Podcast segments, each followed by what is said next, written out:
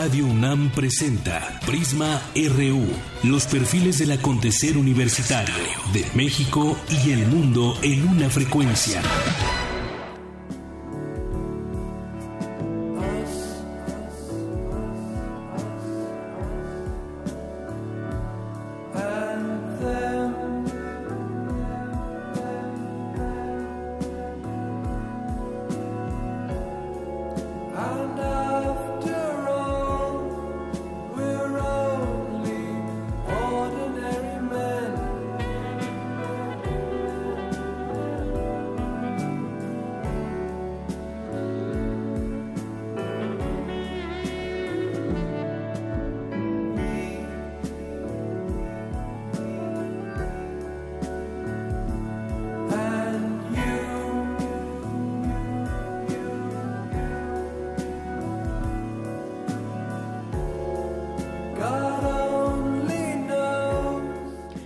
Buenas tardes. Gracias por acompañarnos hoy aquí en Prisma RU. Hoy arrancamos con esta canción del disco The Dark Side of the Moon, que además nos hace la sugerencia uno de nuestros radioescuchas, tuiteros, que todos los días nos está siguiendo. Saludos, Ike Tecuani. Y bueno, este disco que se confeccionó entre 1972 y 1973 en los estudios Abbey Road allá en Londres. Y hoy escuchamos esto de Pink Floyd, del disco The Dark Side of the Moon us and them.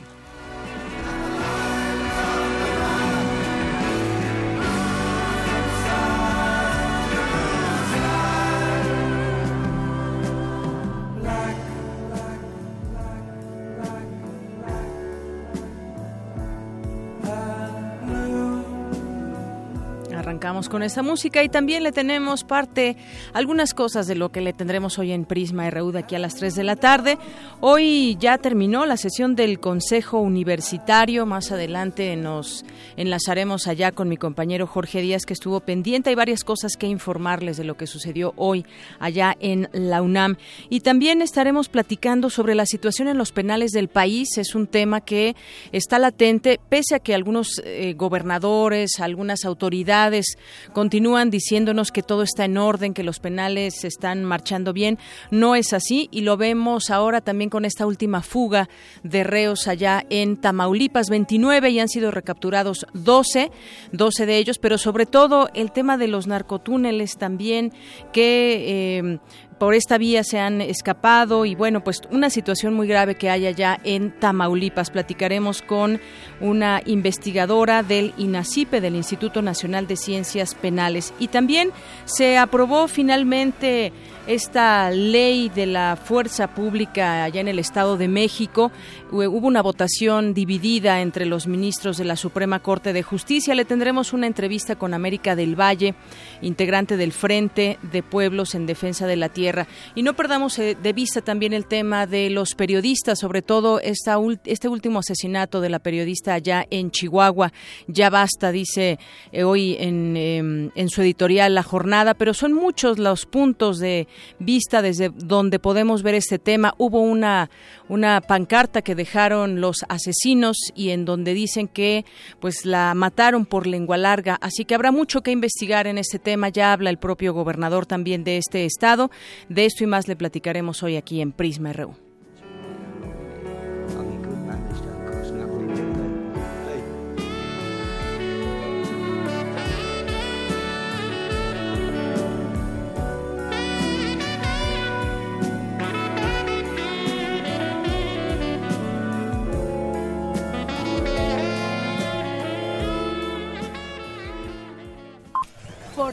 Portada RU. Arrancamos con nuestro resumen de información de este 24 de marzo del año 2017, nuestra portada universitaria. El Consejo Universitario de la UNAM aprobó la iniciativa de transformar el Centro de Enseñanza de Lenguas Extranjeras en la Escuela Nacional de Lenguas, Lingüística y Traducción, entre otros temas. A continuación, mi compañero Jorge Díaz nos tiene un avance de esta información. Jorge, buenas tardes. Buenas tardes, Yanira. Y continúa esta sesión del Consejo Universitario, la primera de este año 2017 donde como tú lo comentas, ahora ya surgen dos nuevas licenciaturas eh, dentro de esta Escuela Nacional de Lenguas, así se les denominó a esta nueva escuela. También se acaba de aprobar la cuenta pública del año 2016 y de todo esto estaremos dando detalle en unos minutos más de Yanira. Claro que sí, Jorge. Entonces continúa este Consejo Universitario. Muchas gracias. Hasta luego. Hasta luego. Y en otra información, Cristóbal García Jaimes, alumno de la Facultad de Ciencias de la UNAM, fue seleccionado por el Comité Internacional de Estudiantes de la Universidad de St. Gallen, Suiza, como uno de los 200 líderes del mañana es algo que a mí me llena y me hace sentirme orgulloso. El decir que somos parte de una universidad como es la nuestra es como una familia. Y una vez que te envuelves en lo que es nuestra universidad, te quedas maravillado y, empiezas a hacer cosas que van más allá de, de, lo que tú buscabas en un principio. El International Students Committee busca eso, generar la forma de trabajar entre personas de diferentes lenguas, países, para empezar a ponderar algo hacia los años futuros. Este año tengo la fortuna de ser nuevamente nominado y estoy invitado a estar los primeros días de mayo como uno de los 200 líderes del mañana. En otra información, por primera vez se presentará el Festival Internacional de Cine de México. Mi compañera Virginia Sánchez nos tiene un avance de esta información. Buenas tardes, Deyanira y auditorio de Prisma RU. En junio de 2018 se llevará a cabo la primera edición del Festival Internacional de Cine de México, donde se reunirán grandes obras del cine mundial. Los detalles de la información más adelante. Gracias. Y como le decía, en nuestra portada nacional de hoy, la Suprema Corte de Justicia de la Nación avaló que la Policía del Estado de México haga uso de la fuerza pública en contra de las manifestaciones, a pesar de las impugnaciones que interpuso la Comisión Nacional de Derechos Humanos y otros organismos civiles. El apoyo de México a un pronunciamiento de la OEA para restituir los derechos y libertades en Venezuela provocó un enfrentamiento entre México y ese país. El Estado mexicano está en deuda con el derecho y la verdad con las víctimas y familiares de personas muertas de manera violenta y desaparecidas, afirmó la Comisión Nacional de los Derechos Humanos. El secretario de Salud, José Narro, dio que, dijo que su crítica a quienes con desdén y ligereza se expresan contra las Fuerzas Armadas no estaba dirigida al líder de Morena, Andrés Manuel López Obrador como muchos pensamos. Y eh, por su parte, Margarita Zavala planteó que el activismo político de Andrés Manuel López Obrador debe apurar al PAN a designar cuanto antes a su candidato presidencial. La recién electa coordinadora del PRD en el Senado, Dolores Padierna, adelantó que el próximo lunes los senadores Miguel Barbosa y Raúl Morón renunciarán a las filas del partido otros más que se les van del PRD. Y en otra información, un tribunal federal canceló definitivamente la liquidación de 2.177 millones de pesos que el gobierno de la Ciudad de México pretendía cobrar al consorcio constructor de la línea 12 del metro. La Procuraduría General de la República atrajo ya la investigación del homicidio de la periodista Miroslava Bridge ocurrido ayer jueves al salir de su domicilio en Chihuahua. La cifra de cuerpos exhumados de la fosa en el Panteón Municipal de Jojutla llegó a 25 esta mañana, informó la Fiscalía General de Morelos. Desde las 8 de la mañana, autoridades del penal de Ciudad Victoria en Tamaulipas permitieron las visitas de familiares a los internos después de la fuga de 29 reos el miércoles pasado. Para localizar a los 17 reos que siguen prófugos, Tamaulipas pidió ayuda a los gobiernos de Nuevo León, San Luis Potosí y Veracruz. Un conflicto interno del sindicato de la empresa Tubos y Aceros de México en el puerto de Veracruz terminó en un enfrentamiento que dejó como saldo al menos dos personas muertas y once lesionados. Agentes de la Policía Ministerial detuvieron anoche al dirigente de la Asamblea Popular de los Pueblos de Guerrero, Nicolás Chávez Adame.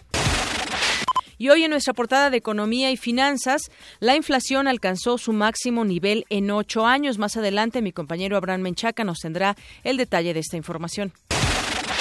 El peso mexicano registra ganancias por tercera jornada consecutiva en línea con un repunte de los precios internacionales del petróleo.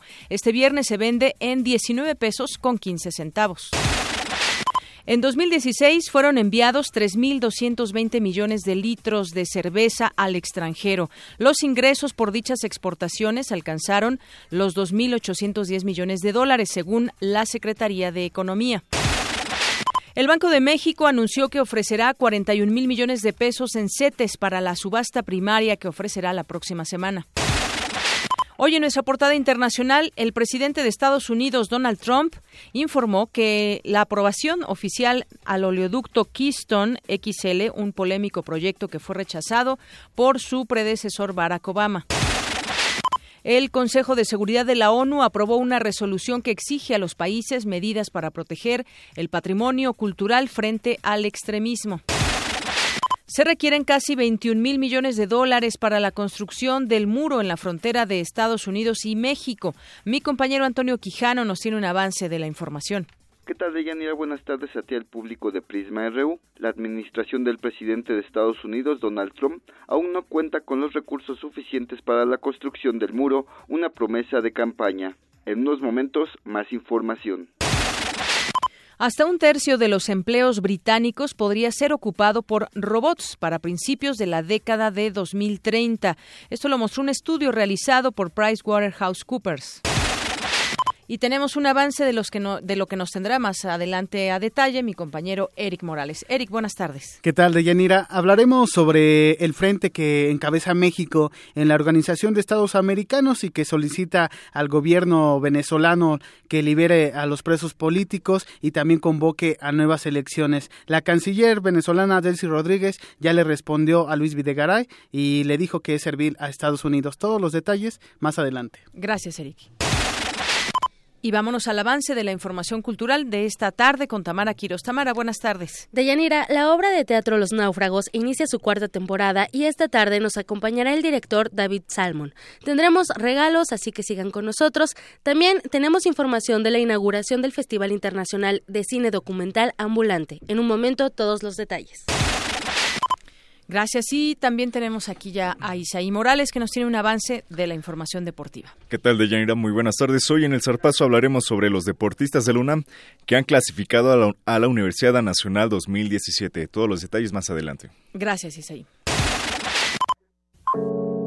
Campus RU.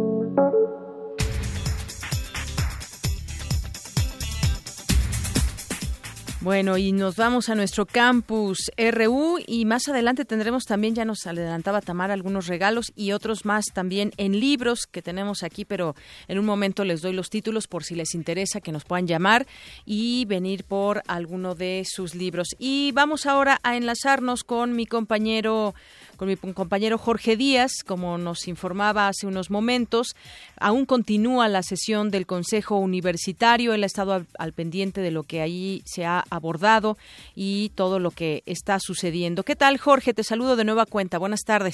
¿Qué tal, Deyanira? Buenas tardes nuevamente. Pues esta sesión del Consejo Universitario que arran arrancó en punto de las nueve de la mañana y como ya es eh, una tradición, es clásico, pues que antes del inicio de la sesión el, el rector, en este caso el doctor Enrique Graue, eh, nos dijera cuáles serían los puntos más eh, destacables de la sesión del día de hoy. Vamos a escuchar lo que dijo. Hay cosas muy destacables el día de hoy. La cuenta pública es indiscutiblemente una de ellas, es unos buenos resultados financieros que entrega la universidad, ya con dictamen del auditor, lo escucharán. Tendremos la designación de un miembro de la Junta de Gobierno, dos profesores eméritos, la transformación de, una, de un centro a una escuela y dos carreras, la 119 y la 120.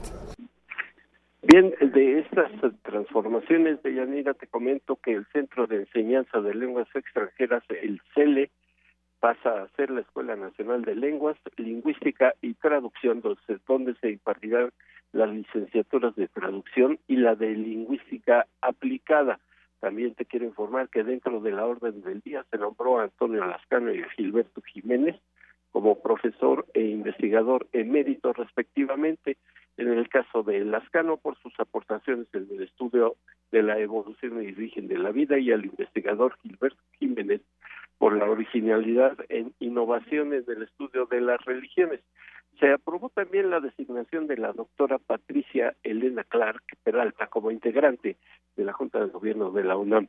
El informe de la cuenta pública de 2016, como escuchamos al rector, la UNAM reporta buenos resultados según lo menciona Juan Alberto Adame Ciade, presidente de la Comisión de Vigilancia Administrativa y también director de la Facultad de Contaduría y Administración de la UNAM. Vamos a escuchar. La universidad realiza aproximadamente 7 millones de operaciones al año. Solamente un equipo bien organizado, con los elementos tecnológicos para el manejo de información financiera y administrativa, puede llevar un control de lo que es una universidad tan grande y de la información que maneja. Como lo he mencionado en otras ocasiones, hay entidades en nuestro país, tanto públicas como privadas, que todavía no tienen listos sus estados financieros al cierre del año de 2016 y nosotros ya los teníamos listos en enero, ya con el dictamen del auditor externo a mediados de febrero y con la recomendación de la Comisión de Vigilancia Administrativa el 9 de marzo. Quiere decir que es una universidad muy bien organizada en el manejo de su información. Y fuera de la información de, propia de la sesión del Consejo Universitario de Yanira, te quiero comentar que el rector se refirió a los Dreamers, estos estudiantes que actualmente se encuentran en Estados Unidos y la posibilidad que sean deportados. Dijo, se sintió confiado de que no fuera así, que no se les deportara a estos jóvenes, porque en el caso de que las universidades mexicanas sufrieran presión por su ingreso, se tendría que analizar la necesidad de recibir un incremento presupuestal. Pero vamos a escuchar lo que dijo el rector. Depende de la cantidad de, deportados que lleguen eventualmente a ser. Eh, aquí hay, dos cifras que hay que tener muy claras. Una es la cifra histórica de quienes son deportados, el caso del año pasado fueron 220 mil, con dos mil y pico de gentes que en posiciones de incorporarse al sistema educativo nacional. Y la otra es el caso de los Dreamers, que esos todos son estudiantes y que esperemos no los deporten. Esos son 600 mil. Entonces, si en, esos, en esa circunstancia existiera una presión educativa, tendremos que ver presupuesto. Deyanira, aparte de lo que sucede aquí en la antigua Escuela de Medicina, en pleno centro de la Ciudad de México, si surgiera alguna información relevante en lo que queda de esta sesión del Consejo Universitario, la estaremos dando a conocer oportunamente. Por lo pronto es lo que yo tengo. Muchísimas gracias por la información, Jorge. A ti, gracias, Deyanira. Muy buenas tardes. Bueno, ahí algunos de los temas, entre ellos se tocó el, el, tema de los Dreamers. No se descarta que ante la posible llegada masiva de estudiantes deportados de Estados Unidos, pues se tenga que revisar la propuesta de un incremento al presupuesto para atenderlos, dijo el, el rector. Y bueno, pues este tema que ha estado también mucho discutiéndose ante la inminente llegada de estudiantes, de jóvenes que estaban, están estudiando y muchos estarán y ya han empezado a ser deportados por parte del gobierno estadounidense. Vamos ahora a otras cosas con mi compañera Ruth Salazar. Hoy es el Día Internacional contra la Tuberculosis. Cuéntanos, Ruth, muy buenas tardes. De Yanira, auditorio de Prisma RU, esta es la información. Hoy es el Día Mundial de la Lucha contra la Tuberculosis. Es una oportunidad para concienciar sobre las medidas de prevención y atención de la enfermedad. Este 2017 es el segundo año de una campaña titulada Unidos para poner fin a la tuberculosis en particular para luchar contra la estigmatización, la discriminación y la marginación, y así eliminar los obstáculos que dificultan el acceso a la atención. Esto es esencial si se quiere lograr la meta de poner fin a la tuberculosis para 2030, como parte de los Objetivos de Desarrollo Sostenible de la ONU. El año pasado, la Organización Mundial de la Salud señaló que 1.8 millones de personas murieron a causa de la enfermedad, lo que convierte a la tuberculosis en la enfermedad infecciosa más letal a nivel mundial. La doctora Luz María López Marín, investigadora del Centro de Física Aplicada y Tecnología Avanzada de la UNAM, habla sobre las características de la enfermedad. Es una enfermedad milenaria que no se ha podido combatir. Es una enfermedad infecciosa, se transmite vía aérea, tan solo por respirar uno adquiere la infección por tuberculosis. Bueno, las buenas noticias es que no todos nos enfermamos. Eh, muchos podemos tener la infección contenida, gracias a nuestro sistema de defensa, nuestro sistema inmune. Un 5 o 10% de las personas infectadas desarrollan la enfermedad. López Marín es responsable del laboratorio de nanobióptica, en donde trabajan para diagnosticar la tuberculosis en forma eficiente, económica y rápida.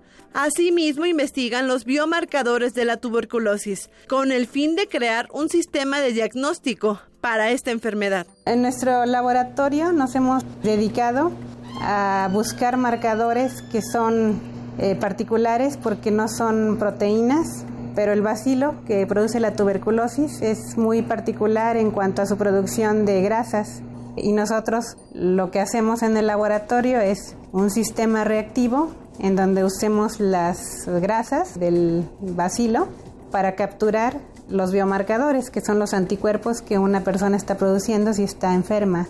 Estas investigaciones son claves para la erradicación de la tuberculosis, ya que es una enfermedad asociada a la pobreza y desnutrición. Hasta aquí la información de Yanira. Buenas tardes.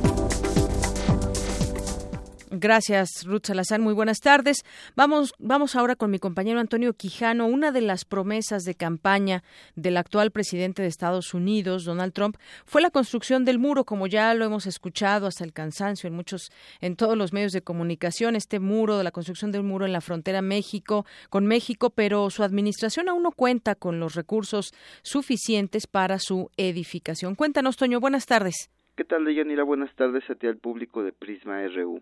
Es probable que los recursos recibidos por el gobierno del presidente Donald Trump para la construcción del muro en la frontera con México solo alcancen para cubrir los gastos de los estudios para su edificación. Así lo afirmó en entrevista para Radio UNAM el doctor Miguel González Ibarra, coordinador del Centro de Estudios Financieros y Finanzas Públicas de la Facultad de Economía. No existen los suficientes recursos en el presupuesto de este año Recordemos que en Estados Unidos el eh, año presupuestal se inicia en septiembre, es decir, en este año, de aquí a septiembre, no tienen los recursos. Entonces, en la propuesta de Donald Trump para el presupuesto del año fiscal que inicia en septiembre, está incluyendo una cantidad, no la totalidad de lo que dice que costaría el muro, sino una cantidad que es poco más o menos el 10% de lo que se estima costaría el muro. El experto dijo que las bases de la licitación emitida el pasado 24 de febrero únicamente piden a los interesados enviar un diseño y la construcción de varios prototipos.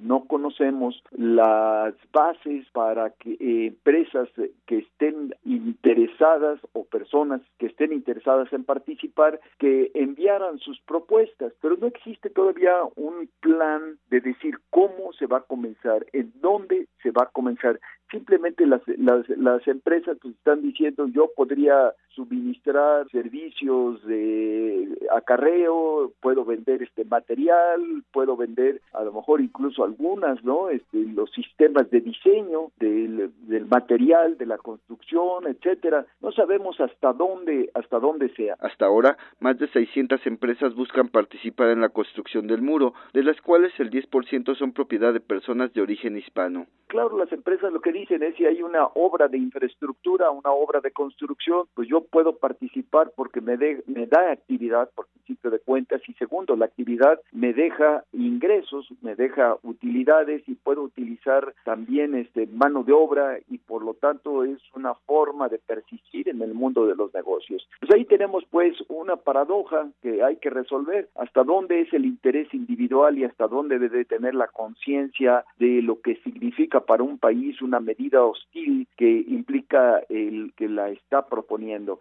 Se estima que el costo del muro será de 21 mil millones de dólares, pero por el momento el gobierno estadounidense solo cuenta con una partida de 21 millones de dólares, por lo que el presidente Trump deberá esperar la discusión y aprobación de los recursos en el Congreso para poder cumplir con esta promesa de campaña. De Yanir Auditorio, hasta aquí mi reporte. Buenas tardes. Gracias a mi compañero Antonio Quijano por esta información. Y bueno, les tenemos algunos regalos, tres libros eh, que se van a ir por Facebook. Si usted nos escribe su nombre completo y nos dice cuál de estos libros quiere. Uno es Sexualidad, Biología y Cultura eh, con los autores Rosaura Ruiz, Fabricio Guerrero, Benjamín Mayer y Marta Lamas. Otro es Dos cuentos de terror y otro libro más es el de Géneros asimétricos, representaciones y percepciones del imaginario colectivo los mexicanos vistos por sí mismos, los grandes temas nacionales. su nombre completo, por favor, que nos envíen debajo de la foto. Muy bien de esta publicación que ya pueden encontrar en nuestro Facebook, que ya puso aquí nuestra compañera Tamara Quiros. Y gracias a Germán Sabino, que por Facebook nos hace llegar su opinión sobre la labor de los periodistas. Nos dice, la labor de los periodistas como la de Miroslava es tan importante en comparación con la de los oficialistas sin ética.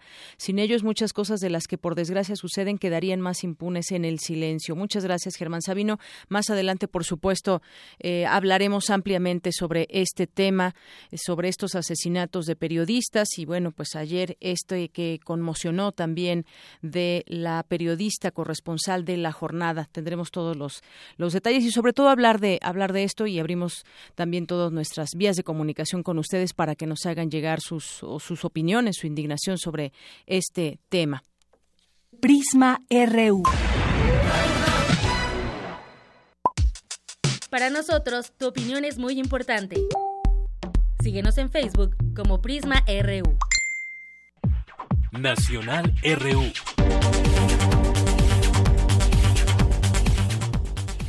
Y entramos a los temas nacionales como este de los reos que se fugaron en una cárcel de Ciudad Victoria. De nueva cuenta, pues un tema que tendrá que ver con investigar la corrupción en los penales, pese a que las autoridades nos dicen que todo está bien, sin embargo hay sobrepoblación, hay colusión de custodios con, con reos, como en este caso se podría apreciar y, y, lo podemos entender de esa manera según lo que se da cuenta, y es que fueron 29 reos que se fugaron de la prisión estatal de Ciudad Victoria, Tamaulipas, por un túnel de 40 metros de largo por 5 de altura, pero horas después 12 fueron recapturados y continúa la búsqueda de los demás. Esto lo dijo ayer el vocero de la Secretaría de Seguridad Pública. Ya en la calle los fugitivos asesinaron a una persona para despojarla de su automóvil y huir en él. También ha destacado que eh, el vocero que la Procuraduría General de Justicia del Estado inició una investigación contra el director y el jefe de vigilancia del Centro de Ejecuciones y Sanciones y 38 custodios que habrían permitido o facilitado la evasión. Y esto pues exhibe otra fuga a los narcopenales, como podríamos de alguna manera llamarles. Para hablar de este tema ya tengo la línea telefónica, le agradezco mucho nos tome esta llamada la doctora Corina Giacomelo, investigadora del Instituto Nacional de Ciencias Penales, el INACIPE. Doctora, bienvenida, buenas tardes. Muchas gracias, buenas tardes. Doctora, pues preguntarle sobre la situación de los penales en el país, el control de del narco sobre ellos, esta colusión, yo decía, de autoridades, pues de los penales y a veces pues hasta más arriba o fuera de, de los penales que no nos hace entender todo este tema de cómo operan dentro y lo que sucede en algunas cárceles. Cuéntenos cómo pues cómo podemos eh, analizar o eh, pues tomar este tema eh, a la reflexión.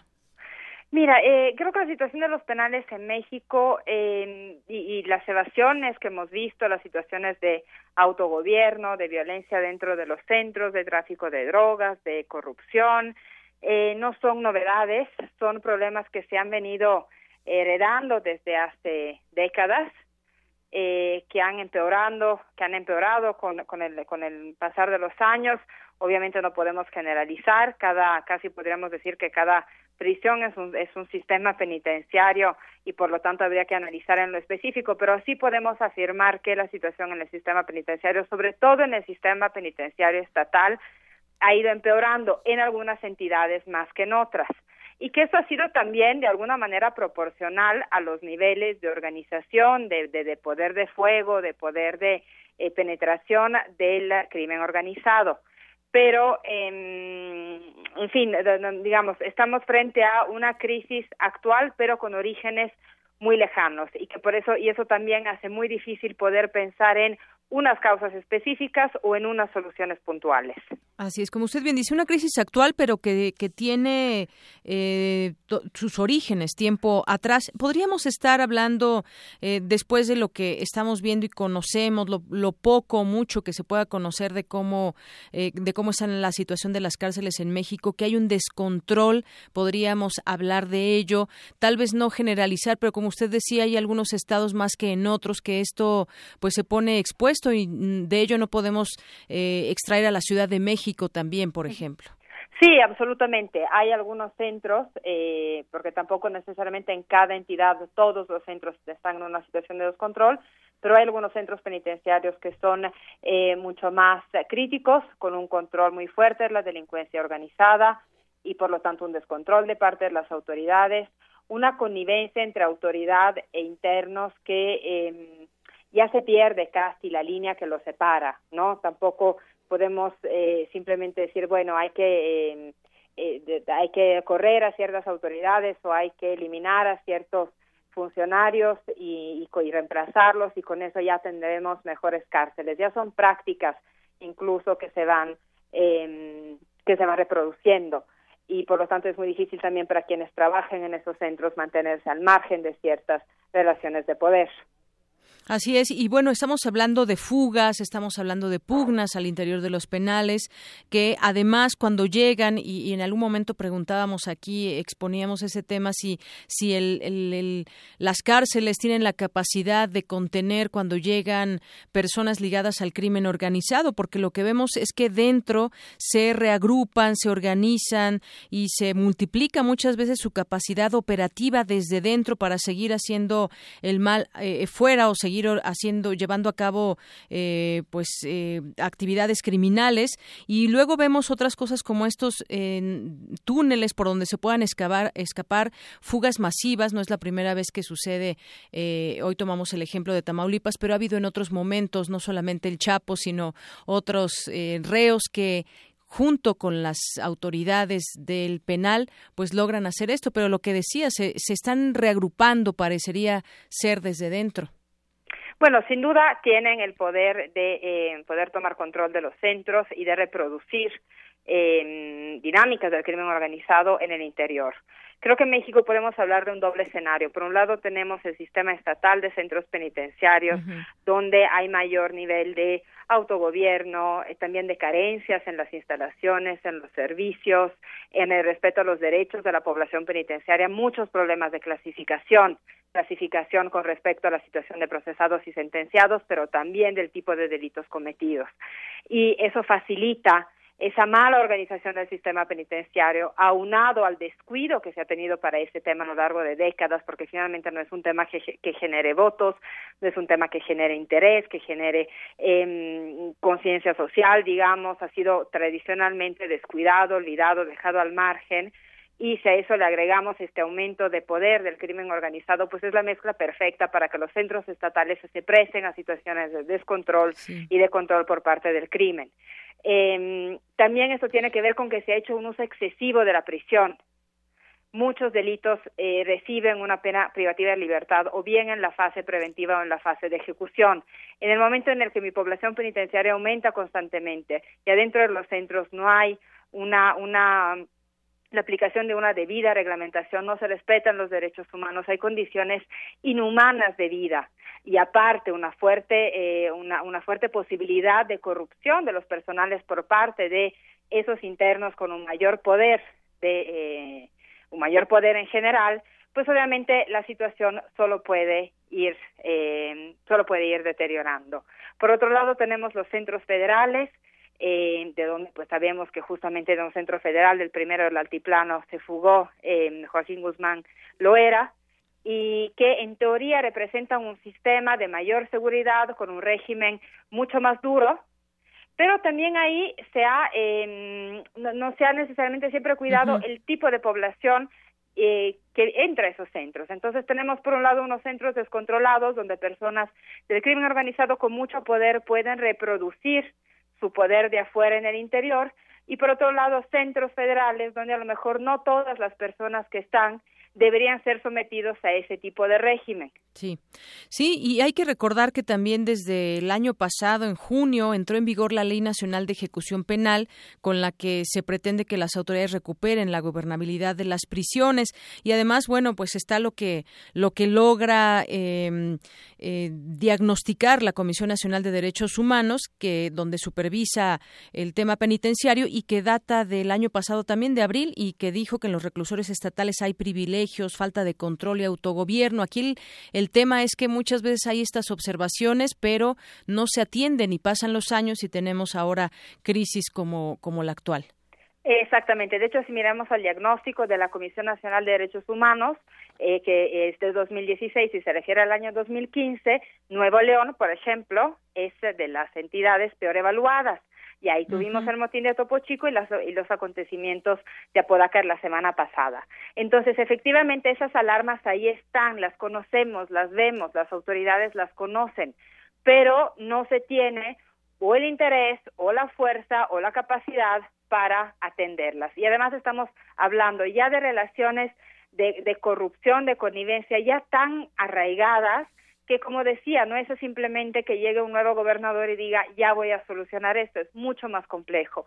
Por otro lado, como bien mencionabas, tenemos a la Ley Nacional de Ejecución Penal, que es una herramienta legislativa que puede permitir en el marco del nuevo sistema hacer cambios importantes al sistema penitenciario.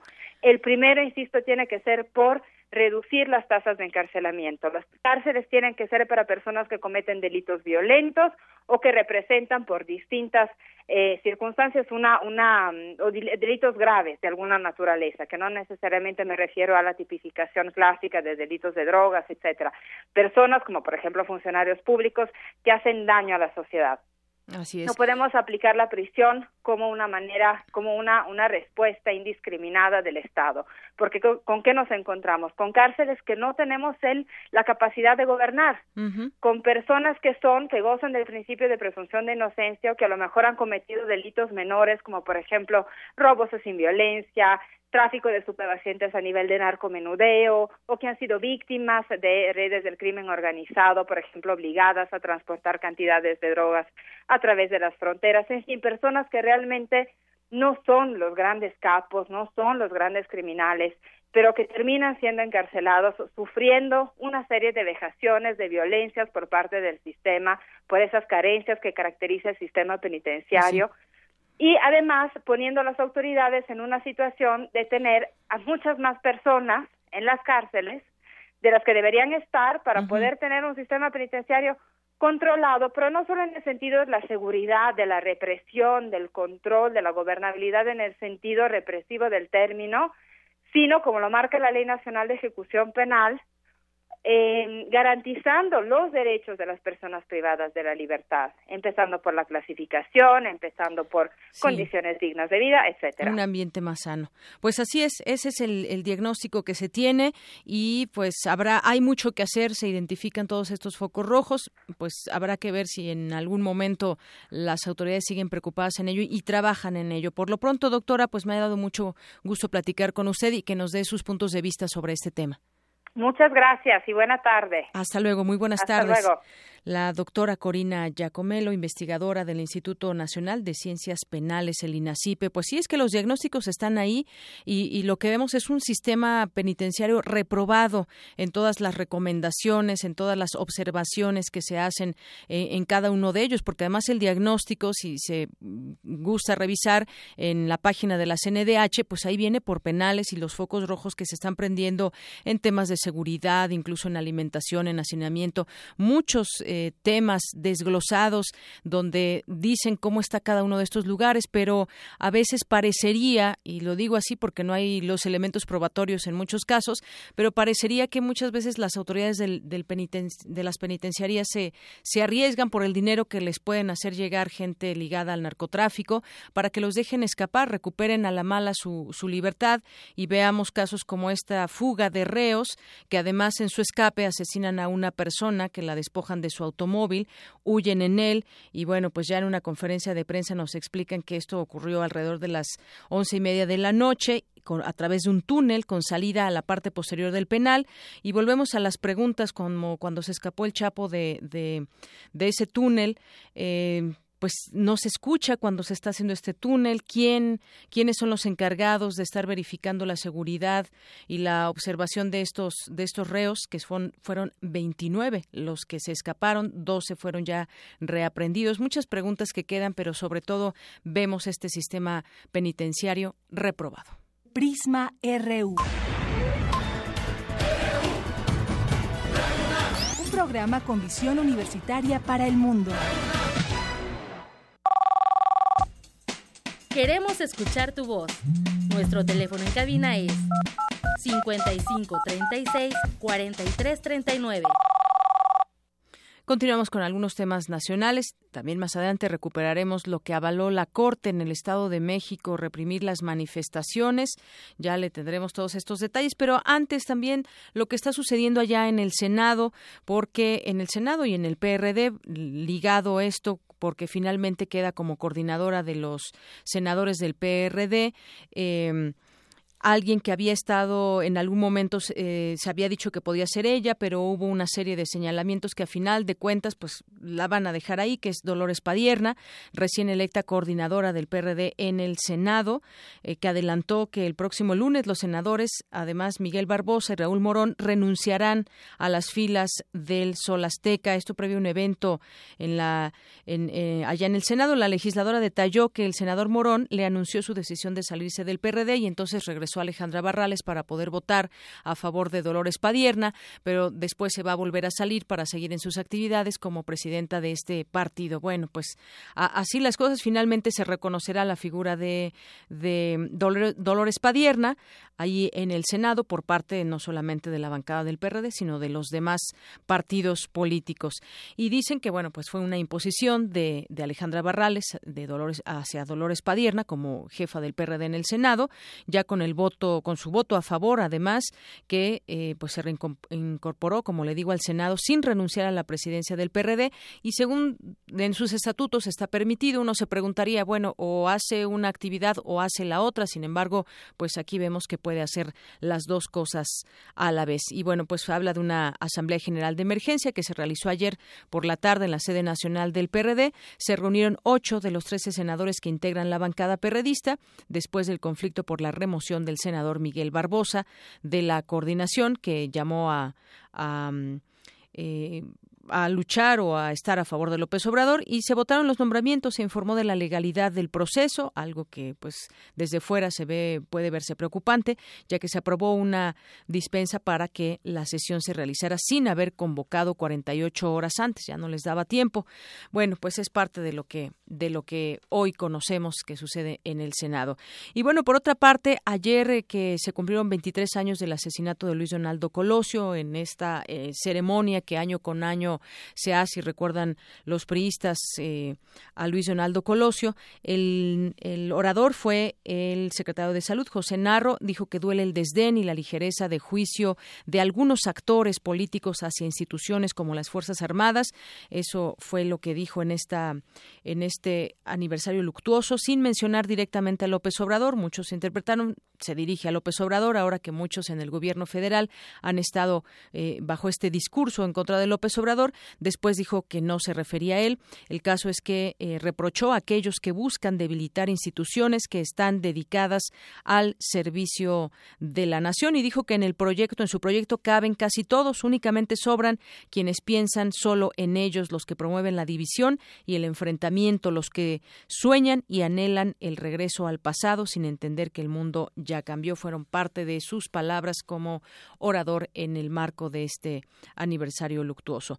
Y bueno, hay también algunas otras opiniones. Hoy entrevistan a Aurelio Nuño, secretario de Educación Pública, donde defiende a la reforma educativa, pone como ejemplos algunos, algunos países, Polonia por ahí decía que desde hace 10 años arrancaron un nuevo, también un nuevo sistema educativo y que esto ha ido rindiendo frutos, pero también dijo que en, está en riesgo la reforma educativa si gana López Obrador. Dijo que la educación en México se encontraba en muy mal estado, quizá en terapia intensiva. En esa entrevista dice hoy, luego de una reforma estructural y con un nuevo modelo educativo, entró a una ruta que en los próximos 10 años podría acercarse a los estándares de calidad que ahora tienen naciones exitosas, es lo que aseguró el secretario de Educación Pública, Aurelio Nuño Mayer con ese tema dijo si, si gana López Obrador, la reforma educativa está en riesgo. Una con 48 minutos.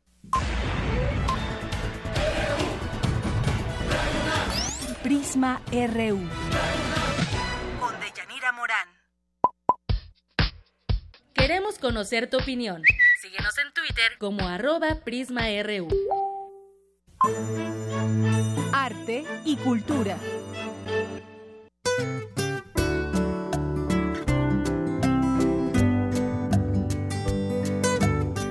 ¿Qué tal, Tamara? Buenas tardes. Buenas tardes, Deyanira, y a todo el auditorio que esta tarde nos acompaña.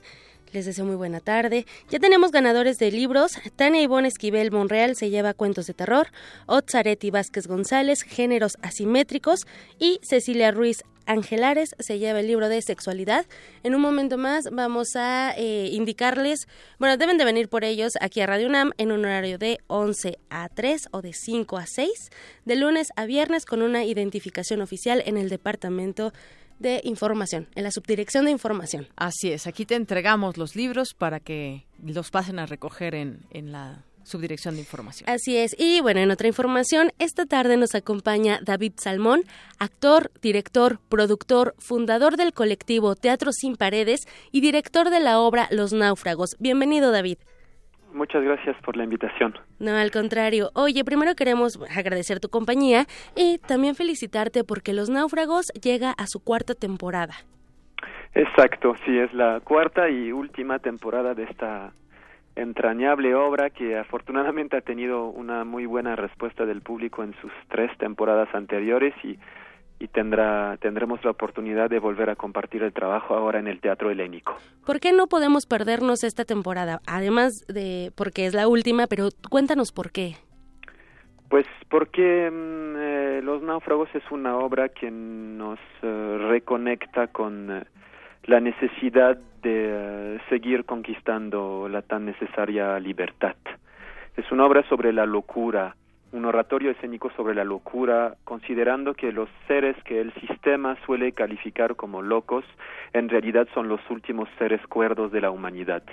Entonces cuenta la historia de cinco personajes que sufren todos de un trastorno muy particular que inicialmente podría parecer una enfermedad psiquiátrica, pero que en realidad es una especie de inadaptación al sistema en el cual vivimos, unos inadaptados sociales que quieren a toda costa seguir siendo libres, seguir considerando que es posible creer en el amor, en la solidaridad eh, y que las cosas pueden ser muy diferentes de como son hoy en día y que más bien es necesario que rechacemos las reglas del sistema para para conquistar la tan necesaria libertad. Precisamente eso, ¿no? Si, si somos nosotros los locos o son los locos las demás personas o aquellos locos eh, los del sistema. Exacto, la, la, obra parte de la mm, reflexión que se hace todos los días una mujer indigente. Se dice, ¿la loca soy yo o los locos son los demás? Eh, a partir de esta reflexión y de mm, la obra de Michel Foucault, Historia de la locura en la Edad Clásica, iniciamos un proceso de investigación sobre el tema de la locura.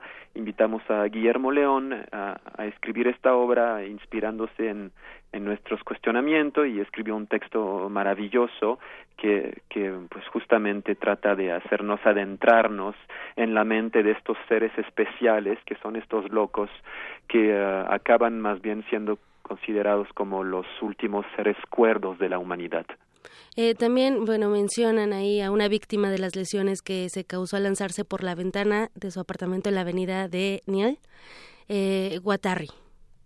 Eh, es, eh, perdón, es, Dolores que se lanzó por la ventana, sí. Así es. También Deleuze y, y, y, Gattari, los dos son una fuente de inspiración por su libro Capitalismo y Esquizofrenia, ¿no? También ha sido una, una fuente de inspiración para el trabajo, pero digamos que tomamos, eh, o sea, no, seguimos en absoluto a la letra ni, ni la obra de Foucault, ni la obra de Gattari y de Deleuze, sino que son fuentes de inspiración de personas que, que han sido muy interesados en trabajar, en reflexionar sobre, sobre las normas, sobre los sistemas de control, ¿no? Sobre la sociedad que busca controlar a los individuos. Es una obsesión bastante particular en, en Teatro Sin Paredes. Nuestra última obra, Los Hambrientos, que acaba de terminar temporada, también, ¿no? Indagaba en este tema sobre los sistemas de control y, digamos, en este caso específico eh, abordamos el tema de la locura en una sociedad que está ya regida por tantas normas, tantas reglas, tantas obligaciones, que hace que cada vez sentimos eh, mayor dificultad de, de, de, encontrar la libertad a pesar de que es una sociedad que supuestamente está basada en la libertad, pero sobre todo en la libertad del mercado y de las mercancías, nos damos cuenta que cada vez los seres humanos somos cada vez más idénticos y, y que es muy difícil eh, conquistar el derecho a la diferencia y, y estos personajes nos recuerdan que que tenemos que construir, ¿no? La libertad y nuestra identidad desde el autorreconocimiento, el reconocimiento del otro, la aceptación de la gente que es diferente, ¿no? Se dice mucho que el siglo XX fue el siglo de la lucha por el derecho al respeto eh, de la mayoría y que el siglo XXI será el siglo del respeto al derecho a las diferencias. Claro, siempre pensar en la otra edad, ¿no? Exacto, entonces estos, estos personajes en esta obra nos son personajes de verdad muy entrañables, una obra que también es muy divertida, muy fresca, muy refrescante. No es una obra densa y pesada sobre la locura, sino, sino que hablamos un tema muy serio, eh, con mucho sentido del humor, con personajes muy entrañables, con actuaciones de verdad excepcionales de los actores que nos acompañan, que ya pues digo, por algo la obra regresa a su cuarta temporada, porque hay un aire de libertad que se respira en los en los náufragos que que queremos compartir con todos ustedes. David, ¿a partir de qué edad podemos ver esta obra? Yo creo que eh, para adolescentes y adultos, o sea, siempre no me gusta otra vez si metería, si meteríamos una limitación de edad pues estaríamos haciendo lo mismo que criticamos en esta obra y determinar no esto es para adultos esto es para niños.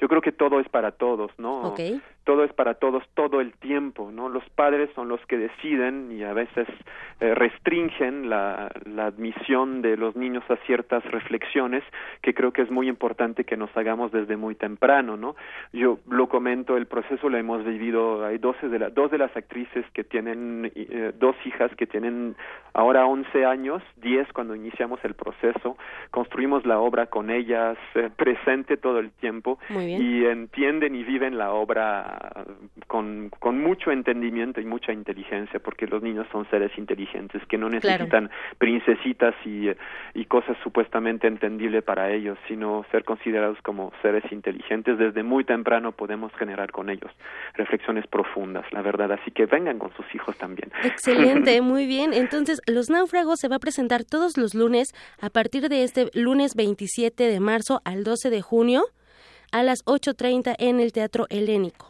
Es correcto. Ahí tenemos una temporada los lunes y, eh, y esperemos que nos puedan acompañar porque de verdad es difícil ser objetivo cuando se trata del trabajo de uno, uno siempre cree que hace lo mejor o lo mejor posible, pero de verdad es una obra que nos ha a nosotros dejado muchísimo, es una obra muy entrañable que van a disfrutar muchísimo. Muy bien, David, no nos los vamos a perder y para ello vamos a regalar 10 pases dobles para que se vayan a ver los náufragos, ¿qué te parece? Excelente. Muy bien, los vamos a eh, estos 10 pases dobles son solamente para este lunes 27 de marzo. Es correcto, para este lunes tendremos 10 personas invitadas con sus acompañantes. Claro que sí. David Salmón, director, actor y eh, fundador de Teatro Sin Paredes, agradecemos mucho la invitación que nos haces el día de hoy. Al contrario, aprovecho, perdón, para recordar nuestras redes sociales, que es nuestro Facebook Teatro Sin Paredes fanpage y nuestra página web www.teatrosinparedes.com, eh, nuestro Twitter Teatro Sin Pared, para que nos puedan seguir y estar informada de todo, todo lo que estamos llevando a cabo. Excelente, muchísimas gracias, David. Al contrario, gracias a ti. Muy buena tarde. Buena tarde. Deyanira, los pases se van a ir cinco pases al 55 36 43 39 y cinco pases en mensaje directo por eh, nuestro Twitter. Ahorita corro y les contesto. Y para finalizar, el guitarrista José Manuel Alcántara se presentará el sábado 25 a las 12.30 en el Museo Universitario Arte Contemporáneo y en el Centro Cultural Universitario Tlatelolco. Y la maestra Dulce Wet nos tiene los detalles.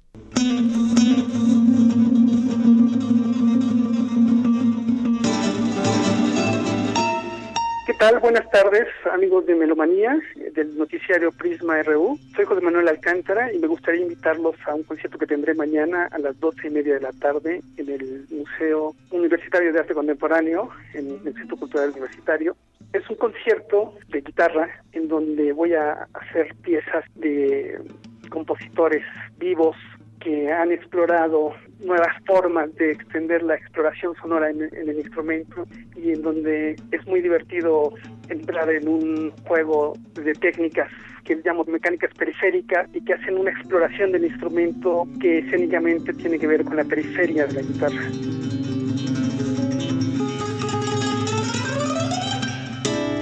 Me va a acompañar a hacer los controles electrónicos Carlos Iturralde y el repertorio, toda es música del siglo XXI, voy a tocar música de Nacho Vaca, de Fausto Romitelli. Es una pieza ya clásica en el repertorio contemporáneo que es para guitarra eléctrica y que utiliza toda la logística de un guitarrista eléctrico con sus pedales, cables, etcétera. Y entonces empieza a hacer una exploración un tanto espectral sobre el fenómeno del sonido en la guitarra eléctrica y sus posibilidades. También voy a tocar otra pieza de Edgar Guzmán que se llama Variaciones sobre un objeto. Esto es dentro de un ciclo de música contemporánea en el MUAC. Este es el segundo concierto del año y habrá otros con Liminar y con el dúo Duplum. Es mañana a las dos y media. Ojalá que puedan venir. Y pues muchas gracias por escuchar. Prisma RU. Para nosotros, tu opinión es muy importante. Síguenos en Facebook como Prisma RU. Zarpazo RU. ¿Qué tal, Isaí? ¿Cómo te va? ¿Qué tal, Deyanira? Muy bien. ¿Y a ti cómo te va? Pues muy bien. ¿Y a Contenta ti, Ruth? de escucharte. Qué bueno. A todos Pues nos ya, va ya bien. es viernes, ¿no? Ya, por fin es viernes. Y bueno, arrancamos con la información deportiva, las selecciones varoniles de básquetbol y béisbol, así como de fútbol femenil, además de 13 judocas y 12 alteristas de Luna, garantizaron su participación en la Universidad Nacional 2017, luego de conseguir uno de los dos boletos disponibles en las eliminatorias regionales del Consejo Nacional del Deporte de la Educación. Y bueno, ya inició la temporada 2017 de la Fórmula 1 con el Gran Premio de Australia y la escudería Mercedes ocupó los dos primeros puestos en la sesión de entrenamientos libres y atrás de ellos quedaron eh, Red Bull y Ferrari. El piloto de Force India, Sergio Pérez, ocupó el décimo puesto al cronometrar un minuto y 26 segundos. Pues sin duda, una vez más, las flechas verdes, yo, las, fech- las flechas pla- plateadas van a imponerse en esta temporada. Yo creo son los favoritos para ganar este el bueno esta temporada 2017 y obviamente Luis Hamilton es el principal favorito a llevarse el campeonato de pilotos. Muy bien. Desde Yanira hasta aquí la información y en un ratito nos escuchamos más. Claro que sí, Isaí.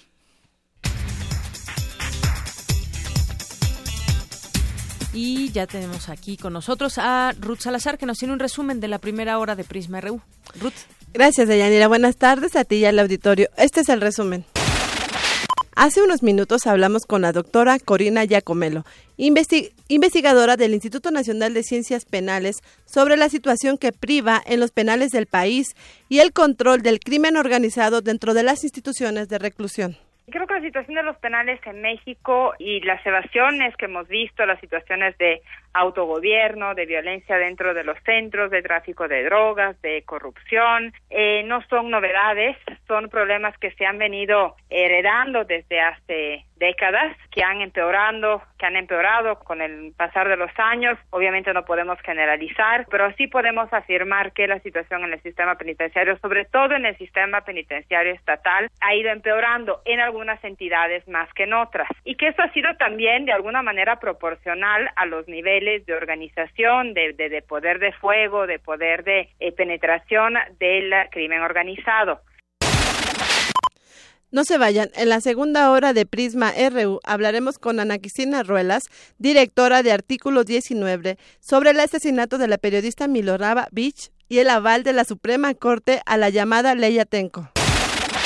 Hasta aquí el resumen de Yanira. Buenas tardes. Gracias, Ruth. Muy buenas tardes. Vamos a hacer una pausa. Regresamos con más información aquí en Prisma RU. Prisma RU.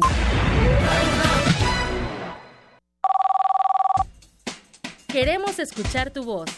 Nuestro teléfono en cabina es 55 36 43 39. El conflicto es inevitable.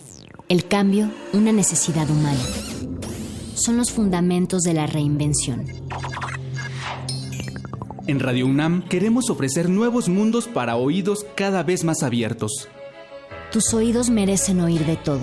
Resistencia modulada. La respuesta a la demanda auditiva de nuestra ciudad. Lunes a viernes, 21 horas. Por el 96.1 de FM. Radio UNAM. Ballets de todos los tiempos. Música medieval, barroca, moderna. Los sonidos que hacen mover al cuerpo en un solo programa. Diáspora de la danza. Lunes a viernes a las 6.40 de la mañana y su retransmisión a las 3 de la tarde. Por el 96.1 de FM. Radio UNAM. Habla Ricardo Anaya. Hoy México no va por el camino correcto. La inseguridad y la falta de oportunidades son el resultado del mal gobierno. ¿En qué momento les diremos ya basta? ¿En qué momento saldremos juntos, con valor, con decisión, con alegría, a decirles no más, nunca más? Podemos cambiar las cosas. Y que nadie nos diga que no se puede.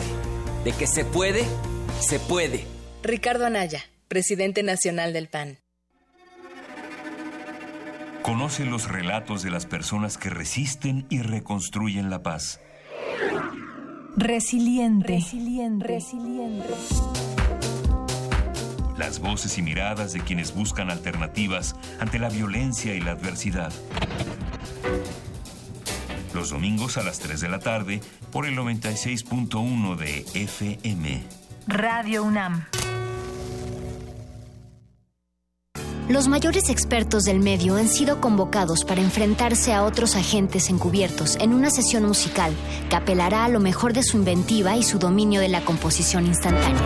Los improvisadores. Un músico visible y otro incógnito mezclarán sus estilos y destrezas en una serie de conciertos exclusivos para Radio UNAM. Martes 4 de abril, 13 horas. Agente número 1, Gustavo Nandayata. Agente número 2. El encuentro será en la sala Julián Carrillo de Radio UNAM, Adolfo Prieto 133, Colonia del Valle. La entrada será libre. Porque en abril los músicos también juegan. Radio UNAM.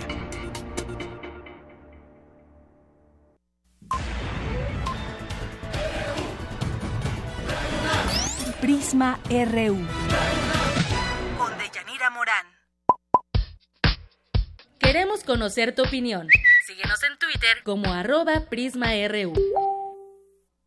Continuamos dos de la tarde con cinco minutos. Mandamos también saludos a quienes eh, se comunican con nosotros a través de las redes sociales como Magdalena González, José Luis Sánchez, Carlos Ramos Salazar, Rafael Martínez, Ani también nos escribe, Ramón Vázquez y Quetecuani, que por aquí nos decía también de de un comentario sobre lo que decíamos de los narcotúneles o de los túneles que hacen para escaparse y decía haciendo alusión a, a esta película, ¿cómo se llama? Sueño de fuga, me parece, que pues sí, pusieron un póster y se hacen de la vista gorda o no se dan cuenta, ¿verdad? Es así como pueden, como de película, ¿no?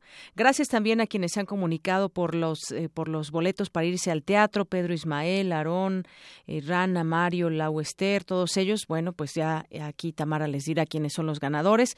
Así que pues saludos a todos ustedes que se hacen presentes a través de redes sociales. Bueno, pues continuamos con la información. Nos vamos ahora con Dulce García. ¿Sabía usted que existen tipos de demencia. Dulce García nos platica un poco más de estos tipos de padecimiento. Adelante, Dulce.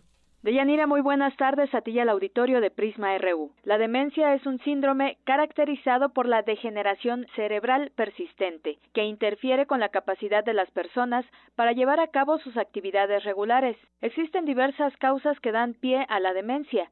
César Casasola Castro, académico de la Facultad de Psicología de la UNAM, explicó en conferencia esta mañana cómo es este proceso degenerativo. Las células van muriendo y la capacidad del, tejido nervioso va decrementando de forma proporcional. Hay varios tipos de demencias. La demencia tipo Alzheimer, esos son datos del Reino Unido, es la más frecuente, más de un 60%, seguida de la demencia vascular, esta tiene que ver con fallas en las arterias ¿sí? que irrigan al cerebro glucosa, oxígeno, aminoácidos, etc.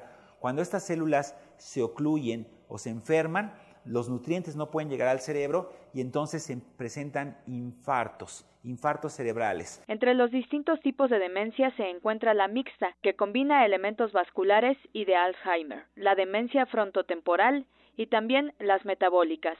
Casasola Castro asegura que en la población latinoamericana, en la que se incluye nuestro país desde luego, prevalece la vascular, lo que sumado a las otras demencias se ha convertido ya en un problema de salud prioritario en el mundo. Tiene una propensión particular al sobrepeso, a la diabetes, y esos son factores de riesgo para las demencias, particularmente para la demencia vascular.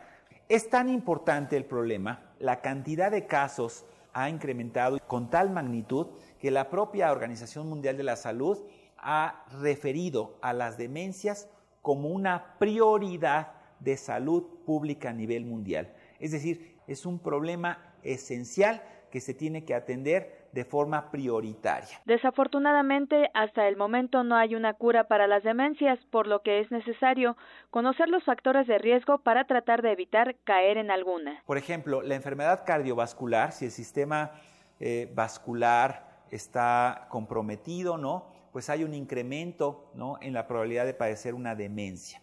El tabaquismo, ¿no? En general, el consumo de drogas, el exceso en el consumo de alcohol, pues es un factor de riesgo e incrementa la probabilidad de presentar una demencia. La diabetes, así como la obesidad, generan un incremento en la probabilidad de presentar una demencia. Los daños, los golpes, las contusiones en el cerebro también son un factor de riesgo. De Yanira, auditorio de Prisma RU, cabe destacar que el estudio, donde se tiene un mayor uso de las funciones cognitivas, así como el ejercicio, son actividades que pueden ayudar a evitar el desarrollo de una demencia.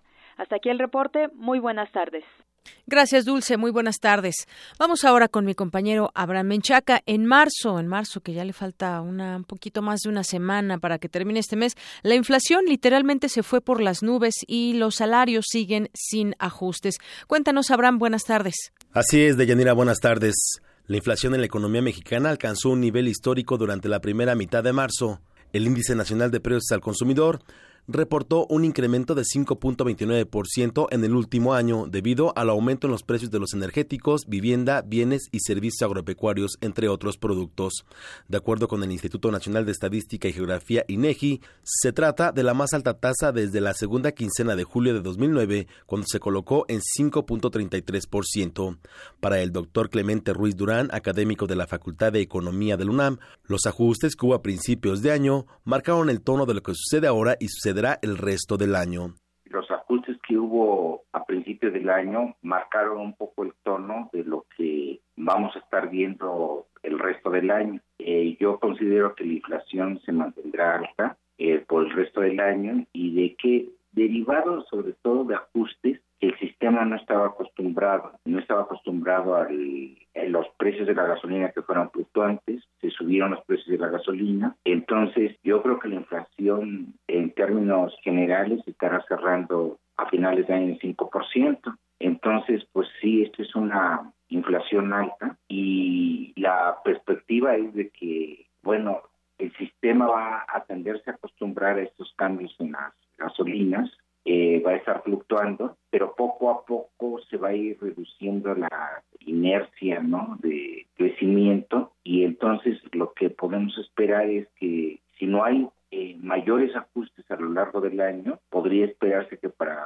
principios del año que entra volviera a los niveles del 3% nuevamente, pero eso lo tendremos que esperar eh, pausadamente. Deyanira, el investigador indicó que ante este repunte en la inflación se debe reconsiderar una modificación en la política salarial. Esta situación inesperada de precios por arriba del 3% se está comiendo el poder adquisitivo de los salarios mínimos y por lo mismo yo considero que debía haber un ajuste extraordinario en los salarios mínimos, ¿no? En este segundo trimestre que se va a iniciar en abril, ¿no? Para que las gentes de menores ingresos no sufran el deterioro de su poder adquisitivo. Con una inflación mayor, los salarios mínimos se ven afectados y la dieta de las personas entonces se ve también modificada y eso nos trae mayores problemas de salud también. Entonces, lo que yo considero es que tiene que haber un anuncio por parte del gobierno federal en términos de los salarios mínimos en este al iniciarse el segundo trimestre del año. De la información que tengo. Buenas tardes. Gracias, Abraham. Muy buenas tardes. Prisma RU. Programa con visión universitaria para el mundo. Nacional RU. Bien, pues continuamos ahora con este tema de la periodista asesinada el día de ayer, que se suma a otros dos asesinatos en lo que va de, eh, pues en menos de un mes, como bien lo destacan los distintos medios de comunicación.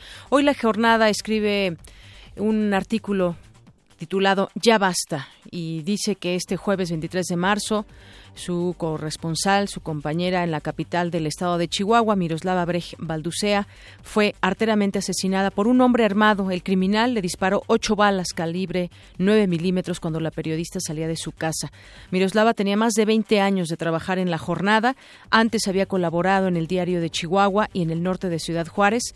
A lo largo de todo este tiempo, sus notas, sus reportajes documentaron fehacientemente la violación a los derechos humanos y la imparable influencia del narcotráfico en la entidad. En los pasados comicios locales, Miroslava informó sobre la imposición de ediles por parte del crimen organizado en las listas del Partido Revolucionario Institucional y del Partido Acción Nacional en municipios serranos y en corredores de trasiego de drogas. En agosto de 2016 desmenuzó la bestialidad con la que el narco desterró a centenares de familias en la sierra de Chihuahua. El homicida dejó una cartulina en el lugar de los hechos donde se decía que la habían ultimado por lengua larga. Inmediatamente después de su escrito sobre las expulsiones en la sierra recibió una amenaza anónima a la que las autoridades no prestaron la debida importancia. El asesinato de nuestra corresponsal, dice hoy la jornada, se efectuó en el contexto de dos hechos relevantes. La violenta escalada criminal en Chihuahua en la que fue asesinado el dirigente Rarámuri Isidro Valdenegro López, incansable defensor de los bosques y el territorio de su pueblo, y la incesante agresión en contra de los periodistas en casi todo el país, que tiene como saldo trágico tres profesionales asesinados en menos de un mes, Ricardo Monluí Cabrera en Veracruz, Cecilio Pineda en Guerrero y Miroslava Brej ahora en Chihuahua. La violencia en esta entidad tiene tras de sí una larga historia recrudecida a partir de la absurda guerra contra el narcotráfico de Felipe Calderón, no en balde Ciudad Juárez, fue bautizada como el epicentro del dolor. Termómetro de esta descomposición es un letrero colocado en una librería de la capital. Si la letra con sangre entra, México estará leyendo mucho. Bueno, pues parte de lo que escribe hoy en este artículo la jornada refiriéndose a los asesinatos de los tres periodistas en menos de un mes y hablando de la trayectoria y de, qué hablaba en sus artículos, en su trabajo periodístico Miroslava Brecht Belducea. Tengo la línea telefónica, le agradezco nos tome esta llamada a Ana Cristina Ruelas, ella es directora de Artículo 19. ¿Qué tal, Ana Cristina? Buen, buenas tardes, bienvenida. ¿Cómo estás, Deyanira? Muchas gracias por la invitación. Gracias. Bueno, pues eh, preguntarte sobre, pues no es un periodista más o no son tres periodistas más en el último mes, sino que se suma una a una ya larga lista donde nos hace a México ver con, eh, pues, con una eh, situación de peligrosidad para el trabajo periodístico. Esta eh, trayectoria en específico y hablando de la, de la periodista asesinada el día de ayer nos deja con muchas preguntas, pero sobre todo una situación que conocemos, que cuando denuncian muchas veces hay alguien que no le gusta y, y sobre todo lo que viene después, un manto de impunidad en muchas ocasiones. Ana. Así es, efectivamente. Eh, como dices, eh, Miroslava fue la número 103 de los periodistas asesinados en México desde el 2000. Es eh, la treinta periodista asesinada en el gobierno del, del presidente Enrique Peña Nieto. Y esto es algo muy lamentable porque la violencia contra la prensa se intensifica y se vuelve más cínica ante un nivel de impunidad del 99.75%, eh, mientras no se investiguen los delitos contra la prensa, mientras eh, no pase nada, porque no pasa nada cuando se asesina un periodista, eh, las cosas no van a cambiar y al revés, la violencia se va a intensificar y cada vez va a ser más, eh, más cínica. Creo yo que creo yo que en este caso eh, de Miroslava nos habla no solamente de la situación a la que se enfrenta la prensa en México, que ya la Comisión Interamericana de Derechos Humanos había venido diciendo que México era el país más letal para el ejercicio periodístico en América Latina. Hoy lo, hoy lo vivimos, en marzo van tres periodistas asesinados, 2016 estuvo permeado por 11 asesinatos de periodistas y todo esto en el marco de la impunidad, en el marco en el que si acaso hay eh, algunos culpables eh, son aquellos que, que dieron eh, el tiro al gatillo y no aquellos que ordenaron eh, los asesinatos.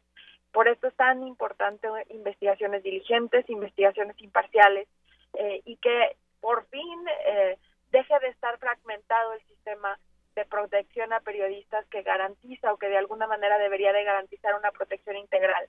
Pero la protección integral no se puede ver si no se discute el tema de impunidad, si no se investigan los delitos y si no se garantiza que haya deje de haber positivos para los perpetradores de los delitos. Así es, Ana. Y es que, pues, cada vez parecería que es más peligroso decir la verdad. Como tú decías, eh, ese tema de la protección integral, cómo saber quién está en riesgo, quién no. Ella incluso había, en el caso de, de Miroslava, había denunciado ya amenazas de muerte anónimas eh, y, y, muestra además esto un gremio periodístico que está desprotegido ante aquellos, ante aquellos que no les gusta lo que dicen los periodistas o cómo tocan los temas o qué están investigando. Y bueno, pues la impunidad que rodea las agresiones es, es un aliciente para que más personas, pues desafortunadamente quienes quieren agredir lo hagan y digan, bueno, pues no pasa nada, eh, matamos a un periodista y, y, las autoridades pues no, no, no hacen mucho, no se investiga a fondo y podemos seguir haciendo esto cuantas veces se pegue la gana. Ese, ese es un mal mensaje. Exactamente, sí. Mientras no haya sanciones para los agresores, esto no se va a terminar. Y eso hay que tenerlo muy claro. Y cada vez se va a volver más constante y cada vez lo vamos a lamentar más. Porque la muerte de un periodista no solamente eh, es la, matar la verdad sobre su muerte, matar la verdad sobre quién, eh, sobre quién ordenó su asesinato. Una muerte de un periodista también significa la muerte de la información que este periodista proveía a la sociedad. En el caso de Miroslava, Miroslava era una mujer que daba voz, eh, una periodista que daba voz a los movimientos sociales en, en el estado de Chihuahua, a la defensa de derechos humanos, a los grupos indígenas que estaban en la lucha de la tierra, en, el, en, en la tierra, eh, etcétera. Entonces, eh, hay que hay que verlo también desde la sociedad como una necesidad de que este periodismo no se acabe, de que necesitamos tener esta información para hacer una exigencia consciente, eh, informada de me mejores autoridades y, y pugnar por un verdadero Estado de Derecho. Así es, y no, pues de qué otra manera podemos informarnos de lo que sucede, por ejemplo, en la Sierra Tarahumara, como bien lo, lo, lo hacía esta periodista, y, y, en muchos otros lugares lo que está sucediendo. Gracias, gracias a periodistas valientes, pues podemos conocer lo, lo, lo que sucede también entre la esfera de las autoridades y muchas veces lo que, lo que siguen haciendo que está fuera de la ley. Y hay otro tema eh, también, Ana Cristina, que quisiera comentar contigo. La Corte avaló esta ley Atenco que tiene que ver con pues las manifestaciones. ¿Será el, el, el, gobernador que pueda usar la fuerza pública para controlar las protestas? Esta es una eh, pues mala noticia de alguna manera, podríamos decir, dadas las condiciones y los señalamientos que se han hecho por parte de la sociedad civil a, a, a esta, a esta ley que va en contra de los derechos humanos, si se pudiera entender de esta manera. Así es, efectivamente, es cada vez vemos más que el uso de la fuerza, el uso desproporcionado de la fuerza por parte de la autoridad en el marco de las protestas da lugar eh, a violaciones graves de derechos humanos. Recientemente lo vimos en el gasolinazo, donde el artículo 19 documentó solamente en un día en el estado de Baja California 12 agresiones contra la prensa lo vimos en el, en el en junio del año pasado en el estado de Oaxaca ante las protestas magisteriales el problema de el problema del uso desproporcionado de la fuerza de legitimar el uso de la fuerza es que vemos que esto se convierte en una aliciente también para que las autoridades violen derechos humanos y vayan flagrante caminando hacia esto. Es muy preocupante, más aún tomando en cuenta que México es uno de los estados que más protesta, que sí. México es uno de los estados en los que eh, en los que la gente ve en la protesta una uh -huh. forma de eh, expresarse y de y demostrar su descontento. Así es, bueno, ese tema de legitimar el uso de la fuerza realmente eh, preocupa. Bueno, pues yo te agradezco mucho, Ana Cristina, que hayas platicado con nosotros y que también nos des eh, tu punto de vista como directora de Artículo 19 sobre estos temas que están pasando aquí en nuestro país. Muchísimas gracias a ti, Deyanira. Gracias, hasta luego. Gracias, bye. Ana Cristina Ruelas es directora de Artículo 19. Vamos ahora a escuchar el Vox Populi sobre este tema de los periodistas. ¿Qué opinas sobre el asesinato de periodistas? Una pregunta abierta que le hacemos también a, nuestro público. ¿Qué está pasando que se permite que, que pues se siga asesinando a quienes tienen la labor de informar?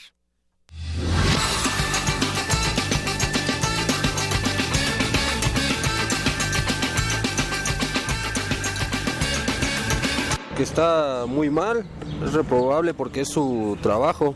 Lo malo es que al enterarse de cosas, pues, por ya la vida humana aquí en México es este lo de menos, lo que menos importa, entonces pues cualquier cosita que quieran destapar, pues los matan. Oh, ¿Qué opina uno? No, pues malo, está mal eso. Están permitiendo matar mucha gente, no están matando mucha gente. Y todo está quedado impune.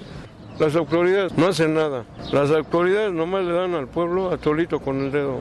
Es que no sé qué decir, pues o sea que es una como el ejemplo de cómo está fallando el Estado en general, en la seguridad de la población, o sea, no solo de los periodistas, sino de la población en general. Creo que es una muestra. Y bueno, y también como la libertad de expresión realmente no existe, ¿no? O sea, bueno, no en la vida real, sí en, la, práctica, no en la práctica, pero sí en el papel, o sea, hay una simulación de derechos, que es lo que pasa con la mayoría de las cosas. Y además la apoderación del narco, de ah, las instituciones, ¿no? O sea, ¿cómo es posible que sea el narco quien decide qué se comunica y qué no? ¿no? Es un estado totalmente fallido en el que no podemos ni siquiera expresarnos a través de medios institucionalizados como son los periódicos. ¿no?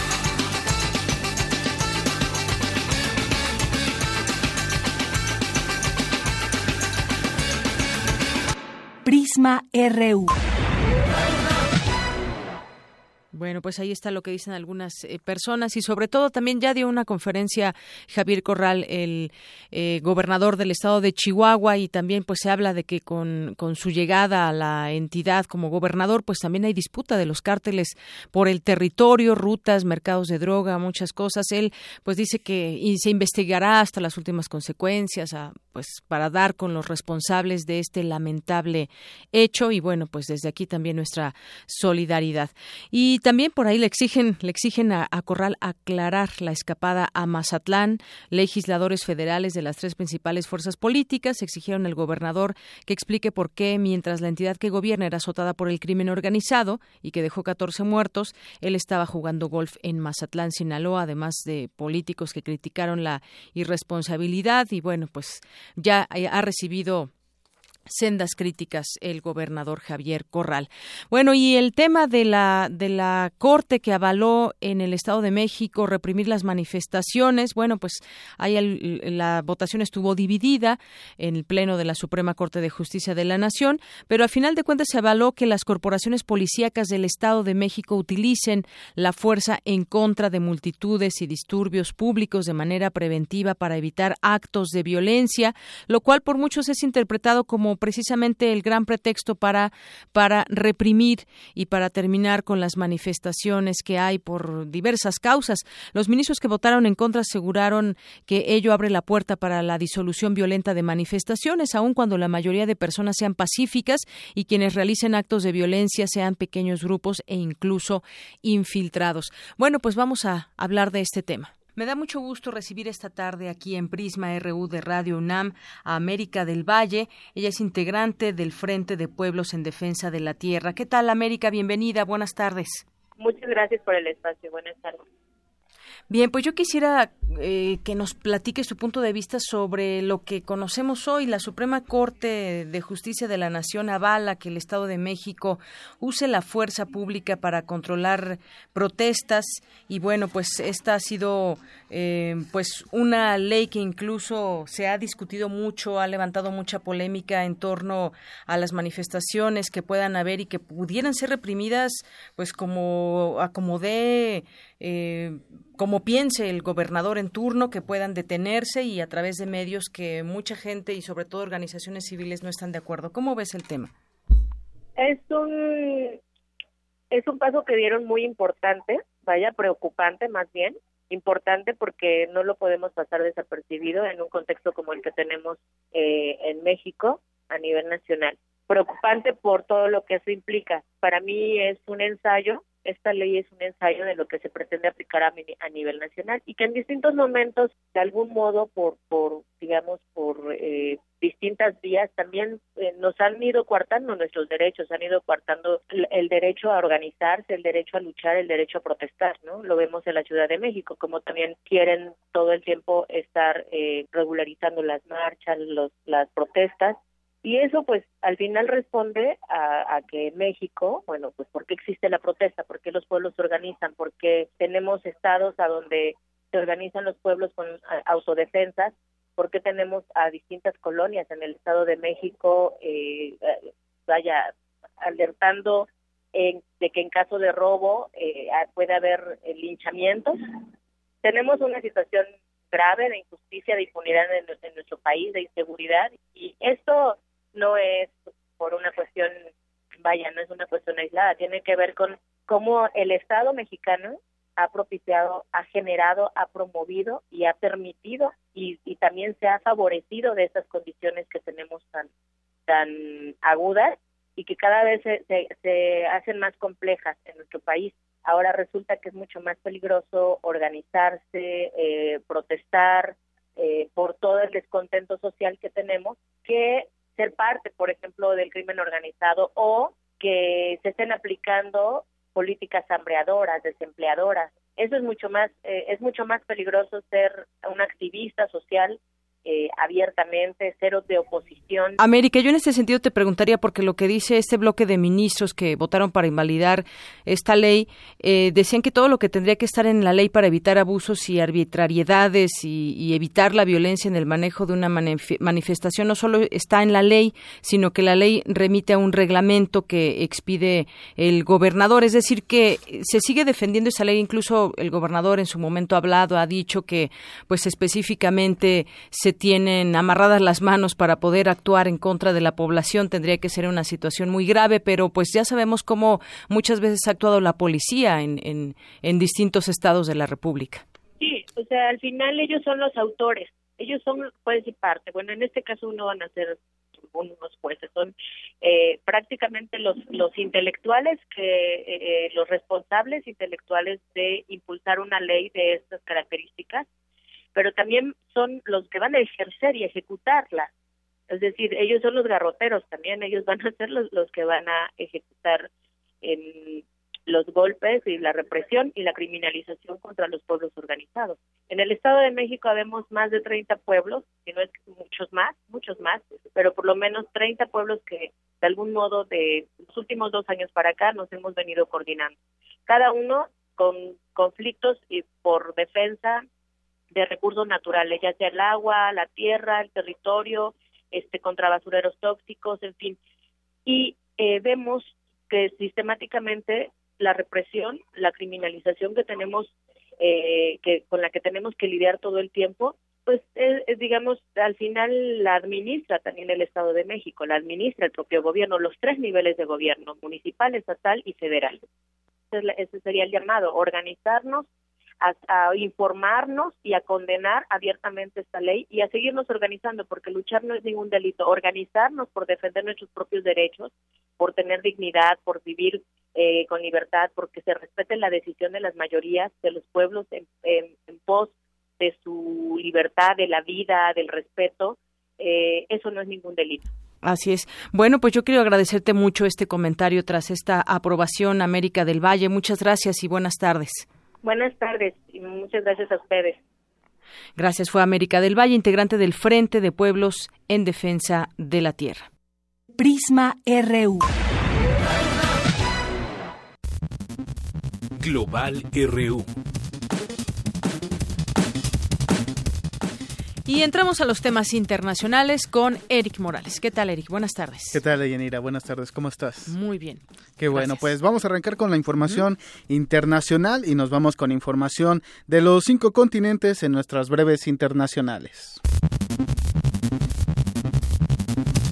Mañana, la Unión Europea conmemorará sus primeros 60 años de historia. Los líderes de las 27 naciones que la componen, ya sin Reino Unido, se reunirán en Roma, Italia. Al respecto, el Papa Francisco recibió este viernes en el Vaticano a los 27 mandatarios de esa organización continental. El grupo yihadista Estado Islámico se adjudicó el ataque contra una base militar rusa en Chechenia, donde murieron seis soldados.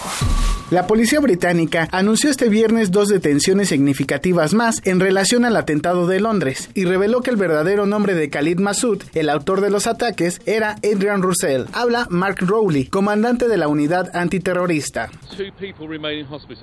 Dos personas siguen hospitalizadas en condición crítica y otra persona se debate entre la vida y la muerte. Dos de nuestros oficiales, heridos en el puente de Westminster durante el ataque, también siguen en el hospital con heridas importantes. Al menos 50 personas resultaron heridas, de las cuales 31 requirieron hospitalización.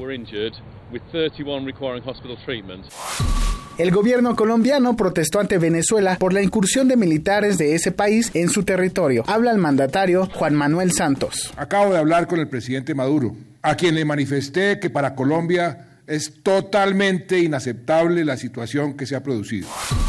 Por su parte, el gobierno venezolano argumentó que los hechos pudieron haberse debido a cambios morfológicos en el cauce de un río que marca la frontera entre ambos países. Habla la canciller Delcy Rodríguez. Venezuela rechaza todas las versiones y especies que pretenden presentar una visión distorsionada del incidente originado con el gobierno colombiano.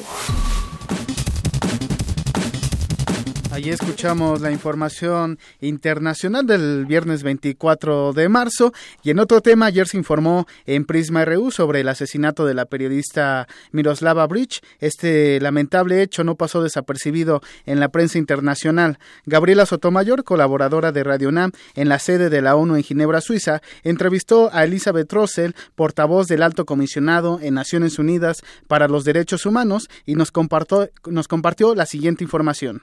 All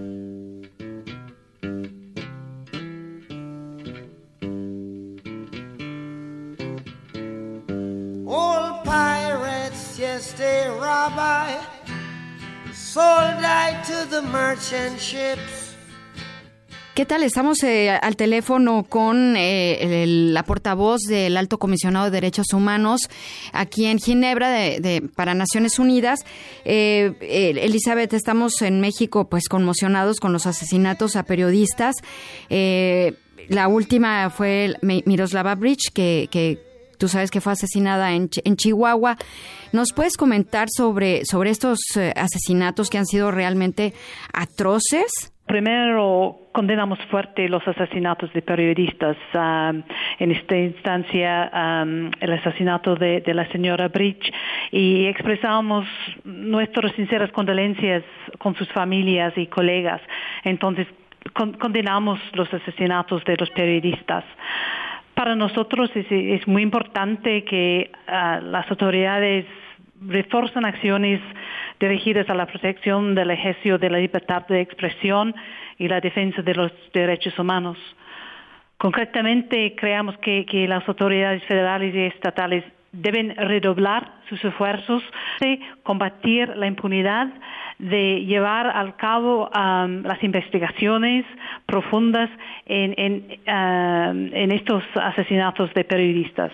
Sí, claro, porque de, de todos los asesinatos a, periodistas, ninguna persona ha sido llevada ante la justicia en México. Entonces, es doblemente importante que hayan investigaciones que son profundas, que son independientes, para ver realmente uh, qué ha pasado uh, en, est en estos casos. Por ejemplo, en, en, el ejemplo de, la señora Bridge, deben haber una investigación que considera no solamente su labor periodístico, pero también tiene la perspectiva de género, porque hay riesgos específicos que las mujeres periodistas enfrentan, y ese es por el solo hecho de ser mujer. Muchísimas gracias, Elizabeth Russell, portavoz del Alto Comisionado de Naciones Unidas para Derechos Humanos, para Prisma RU de Radio UNAM, desde la sede de la ONU en Ginebra, Gabriela Sotomayor.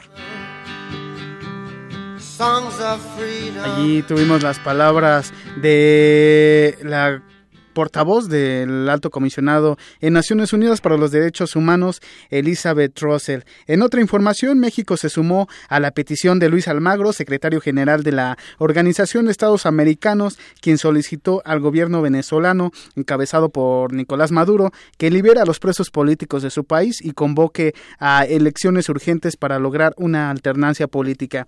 El secretario de Relaciones Exteriores, Luis Videgaray, dijo que México no puede ser omiso ante la violación de derechos humanos en un país sudamericano, latinoamericano, y bueno, vamos a escuchar las palabras del canciller mexicano. Como un pronunciamiento, una declaración conjunta, en el ánimo de coadyuvar de una manera constructiva y respetuosa de la soberanía eh, del, eh, del, gobierno y el pueblo de Venezuela a una solución eh, y al restablecimiento, primero del diálogo y segundo de la democracia plena en esta nación hermana venezolana. Desde luego, la administración de Nicolás Maduro no tardó en responderle al gobierno mexicano y fue la canciller venezolana Delcy Rodríguez a través de su cuenta de Twitter quien mostró su inconformidad ante las declaraciones de su homólogo mexicano. Delcy Rodríguez publicó eh, en su cuenta de, Twitter, eh, de hecho arrobó a, Luis Videgaray, dijo que el canciller mexicano agrede a Venezuela para congraciarse con sus dueños imperiales ah, y dice que cree que así el pueblo mexicano olvidará su, traición. También dice que Luis Videgaray construye muros en América Latina, con América Latina en lugar de defender y atender los intereses y derechos soberanos de su pueblo. También llama que eh, y dice que la, República Bolivariana de Venezuela rechaza las insólitas y serviles declaraciones del canciller mexicano. También, bueno, en, al respecto entrevisté al doctor Javier Urbano Reyes, quien es investigador del Departamento de Estudios Internacionales de la Universidad Iberoamericana, y comentó que la polémica entre ambos países puede ser innecesaria y ninguno de los dos tiene la autoridad moral para reclamarse algo. Escuchemos lo que dijo a los micrófonos de Radio UNAM es una polémica naciente entre dos países los eh, cuyas características en sus gobiernos no inspiran ningún tipo de ejemplo. Ni Venezuela ni México están en autoridad para poder reclamar procesos procesos eh, eh, relacionados con la transparencia política, democrática, partidista, derechos humanos, presos políticos. yo creo que está, estamos, estamos viendo una polémica de dos gobiernos profundamente desacreditados y en ese sentido yo creo que la la, rentabilidad de este diálogo yo creo que va a quedar profundamente cuestionado.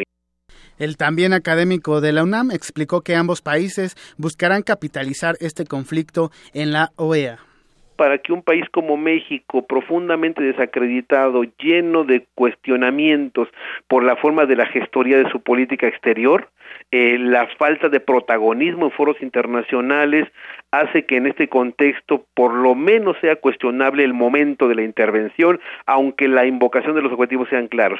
Y en segundo lugar, creo que le estamos dando pretextos en algún momento a Venezuela para que compre un enemigo y que esto se vuelva herramienta de legitimación a nivel interno.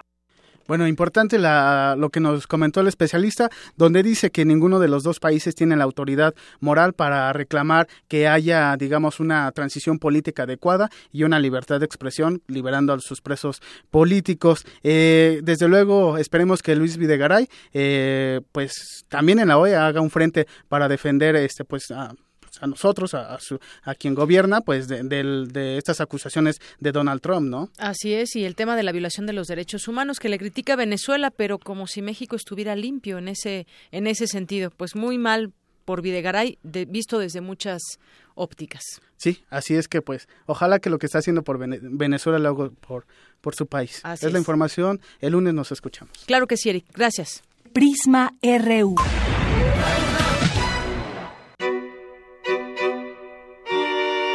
Melomanía RU.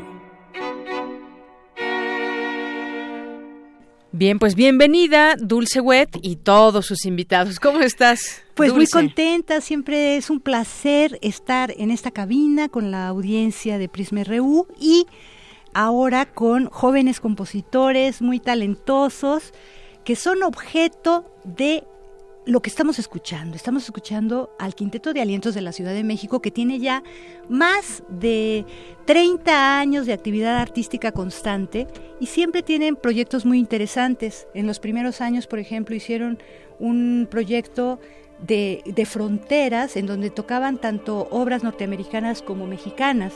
Y en este caso ya tienen desde el 2013, ya van a ser cuatro años, que están convocando a distintos estudiantes, a los estudiantes de composición más avanzados, a que escriban para Quinteto de Alientos. Y esto ha tenido la fortuna de poderse presentar en distintos foros. Entonces, las cinco principales escuelas de música de, a nivel superior, están representadas de alguna manera. Está la Facultad de Música de la UNAM, de la cual tenemos aquí tres invitados. También está la Escuela Superior de Música, uno de ellos es estudió en las dos escuelas al mismo tiempo, Gustavo. Y este también tenemos a una alumna que ella va a empezar a hablar, Natalia Quintanilla Cabrera, que es del CIEM, este Centro de Investigación de Estudios de la Música, que es muy, muy, muy importante también, el Conservatorio Nacional también. Entonces han ido a, a los distintos lugares, ponen la convocatoria, ellos sí se engancharon en la, en la convocatoria y en este proyecto. Eh, es un reto para un joven compositor escribir para esta dotación, quinteto de alientos, porque los timbres son muy diferentes. Tenemos flauta, tenemos oboe, tenemos clarinete, tenemos corno francés, también le llaman trompa y fagot. Entonces, que nos hablen ellos este quinteto de aliento se presenta en Francisco Sosa, 383 en la Fonoteca Nacional el martes 28 a las 7 de la noche. Va a ser una presentación del disco, digo del libro, perdón. Es, el libro se llama Puentes hacia el futuro, siete obras de quinteto de alientos y después un concierto donde están siete piezas. Aquí tenemos a cuatro estudiantes de los siete que van a ser y estamos escuchando la de Aldo Lombera, que no está con nosotros, pero estamos escuchando la grabación que se hizo, creo que en la sala Manuel M. Ponce, no estoy muy segura, pero esto se ha presentado en los foros más, más importantes de la Ciudad de México. Bienvenidos todos, Natalia Quintanilla, que nos platiques un poquito de tu experiencia con Puentes hacia el futuro. Hola Dulce, gracias. Bueno, mi nombre es Natalia y yo soy actual estudiante de composición en el Centro de Investigación y Estudios de la Música OCIEM y yo participé el año pasado 2016 en el taller de composición, el cual José Julio Díaz Infante fue mi maestro y mi guía para, para componer este quinteto. Y pues mi experiencia con el quinteto pues diría que fue única y muy enriquecedora ya que pudimos trabajar la composición directamente con ellos. Hubo varias sesiones donde llevamos pruebas y fragmentos de la composición y el quinteto las leía y tocaba y después recibíamos una retroalimentación de pues de músicos profesionales, cosa que hoy en día la verdad es muy difícil y sobre todo para estudiantes de composición. Muy bien. ¿Nos puedes platicar un poquito también tú, por favor, Adalberto Guerrero? ¿Qué tal? Muy buenas tardes a todas las personas que nos escuchan. gracias, Dulce, por la invitación. Bueno, pues mi nombre es Adalberto Guerrero, yo vengo de la ciudad de San Luis Potosí, vine a estudiar composición aquí en la Escuela Nacional, ahora Facultad de Música de la UNAM, en donde, bueno, pues este, nuestra maestra, nuestra maestra y la doctora Gabriela, Gabriela Ortiz, eh, nos hace enterarnos de esta convocatoria que hace el Quinteto de Alientos en donde, bueno, el quinteto, eh, participando con ellos, eh, visita, visita nuestras escuelas y nos da clínicas, este, nos da eh, una especie de talleres en donde nos explican cómo, cómo funcionan los instrumentos, sus diferentes características, sus rotaciones, sus registros, sus colores. Y bueno, pues en el taller de, en el taller de composición con la maestra y, fuimos trabajando los diferentes alumnos, este, y bueno, eh, eh, eh, la dinámica se trataba de que los mejores, los mejores composiciones del taller serían presentados, serían tocados por el quinteto de alientos y bueno, la verdad este no me esperaba yo esta sorpresa, eso fue en el 2013 cuando nos enteramos Daniel y yo de esta convocatoria. Y bueno pues este el proceso de composición este es ah, Largo y difícil. Pues es, es una dotación complicada, es una dotación, eh, no es digamos como un cuarteto de cuerdas, que es casi el mismo instrumento, pero de diferentes tamaños, sino que eh, la flauta tiene unas características muy diferentes a las de un fagot y el fagot tiene unas características muy diferentes a las de un corno francés. Entonces, eh, lograr la, la, la que, sea, que sea heterogéneo eh, es, es difícil para, es un reto eh, difícil para, para, yo creo que para cualquier compositor, sin embargo, bueno, pues con la enseñanza de la maestra y con el asesoramiento del quinteto de alientos, en donde había sesiones en donde uno escribía una cosa y bueno, a lo mejor... Eh, eh, alguno de los instrumentistas, oye, mira, esto se puede también escribir de esta otra forma, es mejor hacerlo en esta octava, sabes que el mejor registro es mejor hacerlo de esta forma y bueno, así es como, como llegamos a participar en este proyecto. Fantástico. Vamos a ver, Gustavo, ¿qué opinas de cómo fue tu experiencia, cómo es tu obra? ¿Qué nos quieres decir de estos puentes hacia el futuro? Recuerden, es un espectáculo, va a ser presentación del libro y concierto gratuito en la Fonoteca Nacional el martes a las 7. Buenas tardes a, todos. Pues ahorita que comentabas que era para eh, los estudiantes más avanzados de composición, pues la verdad en mi experiencia en el 2014 yo estaba en el primer año de composición, entonces eh, pues no tenía mucha idea todavía sobre esto y me ha ayudado mucho a mi formación. Incluso me parece muy bueno que ensambles profesionales como el quinteto eh, se acerquen a los estudiantes, sobre todo porque es muy didáctico. Eh, a veces uno como estudiante se la pasa buscando entre sus compañeros para que pueda sonar la música y aprender de, eh, de cómo es la experiencia sonora. Pero pues es difícil, ¿no? Alguna vez un maestro nos comentaba que así era hace 20 años y así seguiría siendo, ¿no? O sea, que nos toca también a nosotros esa eh, eh, esa experiencia, pero yo creo que debería de cambiar, que cada vez pues eh, haya más oportunidad para los estudiantes. Muchas gracias, Gustavo. Vamos ahora con Daniel Martínez García. Él ya estuvo aquí porque le dieron la, la medalla a Gabino Barrera hace dos años o uno. Dos años. Dos años. Y además este, ha tenido también participación de distintos, es muy entusiasta como compositor, que nos hable también un poquito. Eh, buenas tardes a todos, eh, buenas tardes eh, Dulce, muchas gracias por la invitación. Mi nombre, bueno, es Daniel Martínez, soy un compositor oaxaqueño egresado de la Facultad de Música de la UNAM. Estudié la licenciatura en composición en, en el 2009, entré a la, Facultad de Música, me gradué, me gradué en el 2015 siendo alumno de Gabriela Ortiz. Eh, estuve en el proyecto con el Quinteto de Alientos de la Ciudad de México en el año 2013 y mi obra, que se llama Parajes, fue estrenada en ese mismo año en la sala Hermilo Novelo de la Olin Yolisli. Eh, Parajes es una obra en cinco movimientos y bueno, quiero eh, hablar un poco de una reseña que hice de la obra.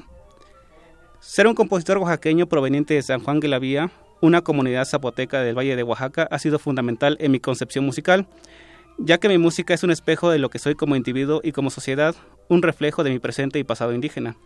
Paraje es un término que se utiliza en los pueblos para denominar un punto geográfico específico de alguna región, pueblo o algún estado. Puede estar habitado o no, y generalmente sus pobladores se encuentran dispersos en un área, rural. Los parajes normalmente están separados entre sí por distancias que varían según la geografía del lugar. Desde que tengo uso de razón, mi vida ha girado alrededor de lo que mi pueblo, San Juan de la Vía, me ha mostrado. Parajes es una obra en cinco movimientos dedicados a cinco lugares específicos de esta comunidad. El primer movimiento, que se llama Kiastais, que es una palabra zapoteca que significa arriba del cerro. El segundo, el cerrito, que es eh, se le llama así a este paraje porque se ubica cerca de un cerro que está eh, a las afueras de mi comunidad. El tercero, Geshbishu, se le llama así a un tipo de cactus muy pequeño y muy común en, en Gelavía. Las salinas se le llama así porque era eh, en el pasado se solía sacar sal en, en, mi comunidad y el último movimiento Basalache, que es un lugar donde se suelen llevar los animales para alimentarlos. Pues les agradecemos muchísimo que estén aquí. Recordemos que esta presentación del libro y las siete obras a mí me tienen fascinados porque yo digo, yo escuché en los foros de música nueva, en las presentaciones que tuvo el quinteto, varias presentaciones, entonces se decantaron siete obras y por lo que nos está diciendo también Gustavo, pues de alumnos desde primer año hasta el último. Así que vale mucho la pena ir a un concierto de esta naturaleza escuchar qué está en la imaginación sonora de estos compositores y gratis el próximo martes 28 a las 7 de la noche en Francisco Sosa 383, esquina con Salvador Novo, en el barrio de Santa Catalina, en Coyoacán. Pues qué maravilloso escucharlos a todos y gracias por estos invitados. Gracias, Dulce. Al contrario, hasta la próxima. Bueno, pues vámonos ahora con la cantera universitaria, la cantera RU, con mis compañeros Virginia Sánchez y Antonio Quijano.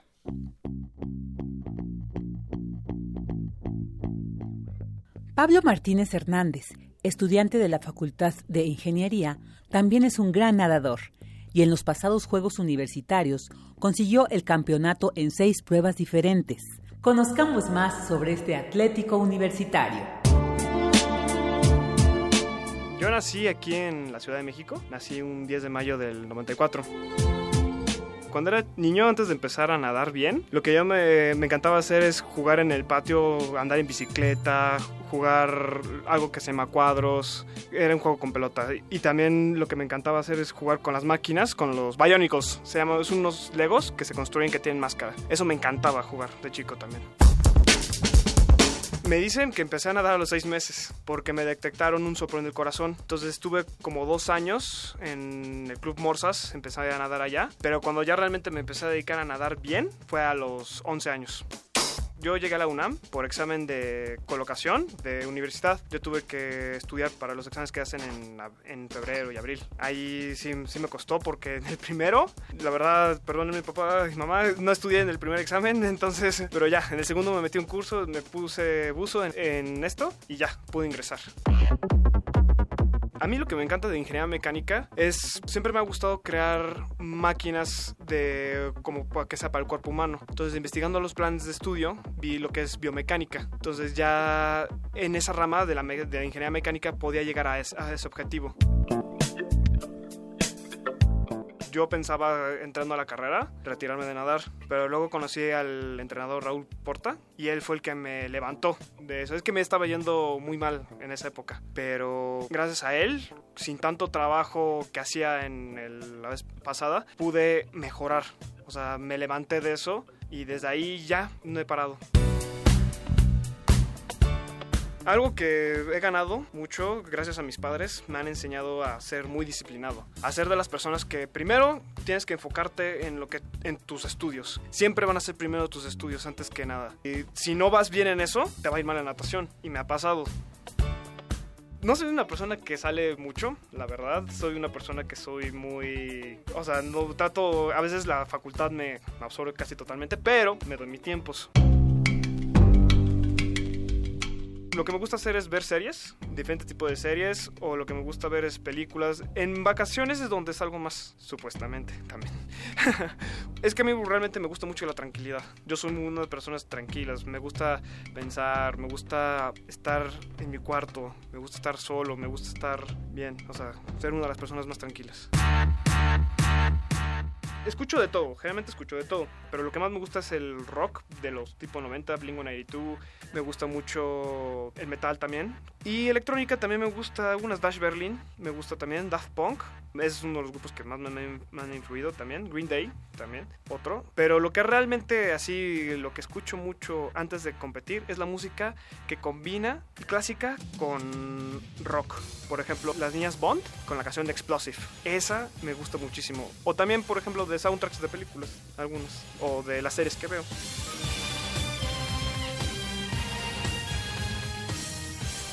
Siempre, antes de competir, cuando sé que es una semana para competir, una semana antes, siempre preparo todo. Estudio, hago la tarea de la siguiente semana. Por eso no salgo. Así, es una de las razones también por no salgo. Trato así, hacer todo, me desvelo esa semana, no duermo casi casi. Y trato de hacer todo lo posible en, ese, la semana anterior, para que en la siguiente ya esté menos cargado de trabajo. Entonces ya de alguna manera ya, ya voy un poco más descansado. Y como bien, duermo mis 8 horas, trato de mantener las 8 horas y tratar que no se me junte más trabajo y así y si se me junta trabajo en la semana lo sigo haciendo hasta que sean dos o tres días antes de la competencia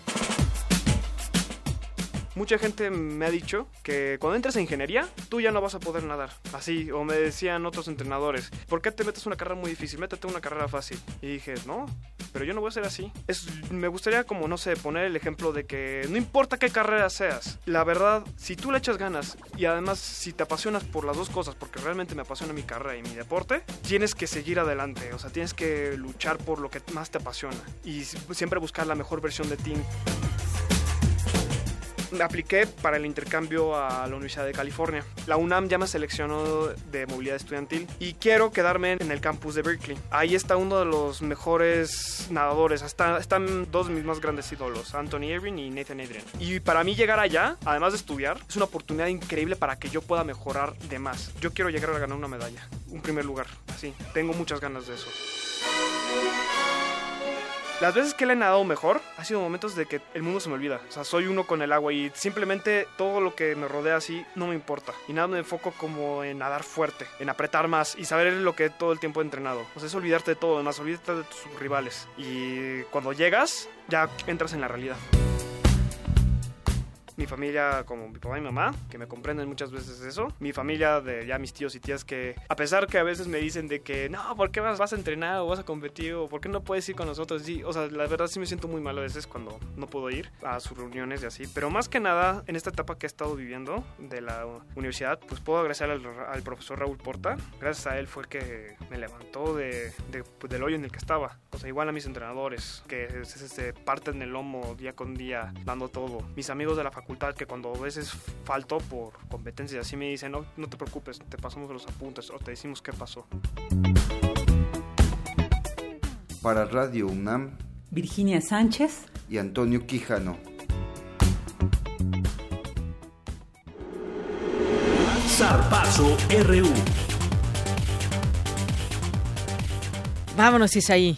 Bueno, Deyaniro, esta tarde, como bien sabes, México enfrentará a la selección de Costa Rica en el hexagonal rumbo a Rusia 2018 y la atención la acapara el delantero del Bayer Leverkusen, Javier Hernández, ya que si hoy marca dos goles, sería el máximo goleador de la historia de la selección. Jared Borghetti es quien actualmente ocupa el título de máximo romper redes con 46 tantos. Sin embargo, el Chicharito no la tendrá fácil, ya que en la portería rival tendrá que vencer a Keylor Navas, uno de los mejores arqueros del mundo. Y hoy se cumple un año de la muerte del holandés Johan Cruyff. les preparamos una, pequeña semblanza y esperemos que les guste. Johan Cruyff fue un destacado jugador y entrenador de fútbol holandés y máximo exponente de la filosofía de fútbol total. Militó 10 temporadas en el primer equipo del Ajax de Ámsterdam y en 1973 fichó por el Barcelona. Conquistó 8 ligas de Holanda, tres Copas de Europa y una Copa Intercontinental con el Ajax, una Liga de Holanda con el Feyenoord y una Liga de España con Barcelona, y recibió el Balón de Oro en 1971, 1973 y 1974. Tras retirarse como jugador en 1984, Cruyff se convirtió en el entrenador del Ajax y más tarde en entrenador y presidente de honor del Barcelona, donde logró cuatro ligas de España y una Champions League. Es considerado por la Federación Internacional de Historia y Estadística de Fútbol como el mejor jugador de Europa y el segundo mejor jugador del siglo XX, solo detrás de Pelé. Bueno, un, grande del fútbol y que, este, como dice la nota, fue un representante de la, bueno, de la filosofía de fútbol, de fútbol total. Y aprovecho para mandar un saludo a Jocelyn, a Kevin y a Felipe Morales que nos están escuchando. Tu tío. Así es. Ah, bueno, muchos saludos. ¿Qué le, ¿Qué le mandamos? ¿Nada más un saludo?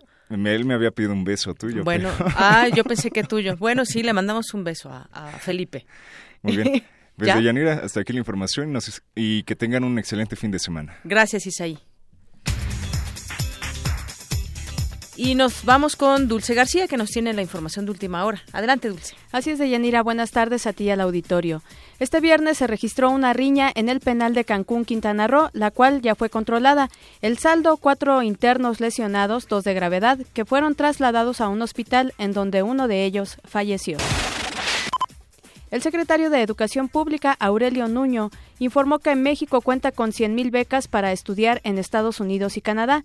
Exhortó a los jóvenes a prepararse para concursar por una. Y el presidente estadounidense Donald Trump reiteró que el proyecto de reforma de retiró el proyecto de reforma de salud que presentó al Congreso luego de no conseguir el apoyo de la mayoría. Es la información de Yanira. Buenas tardes. Gracias, Dulce. Muy buenas tardes y buen fin de semana a todos ustedes. Ya nos vamos. Yo soy de Yanira Morán. Quédese en la compañía de Radio UNAM y Susana Antoni.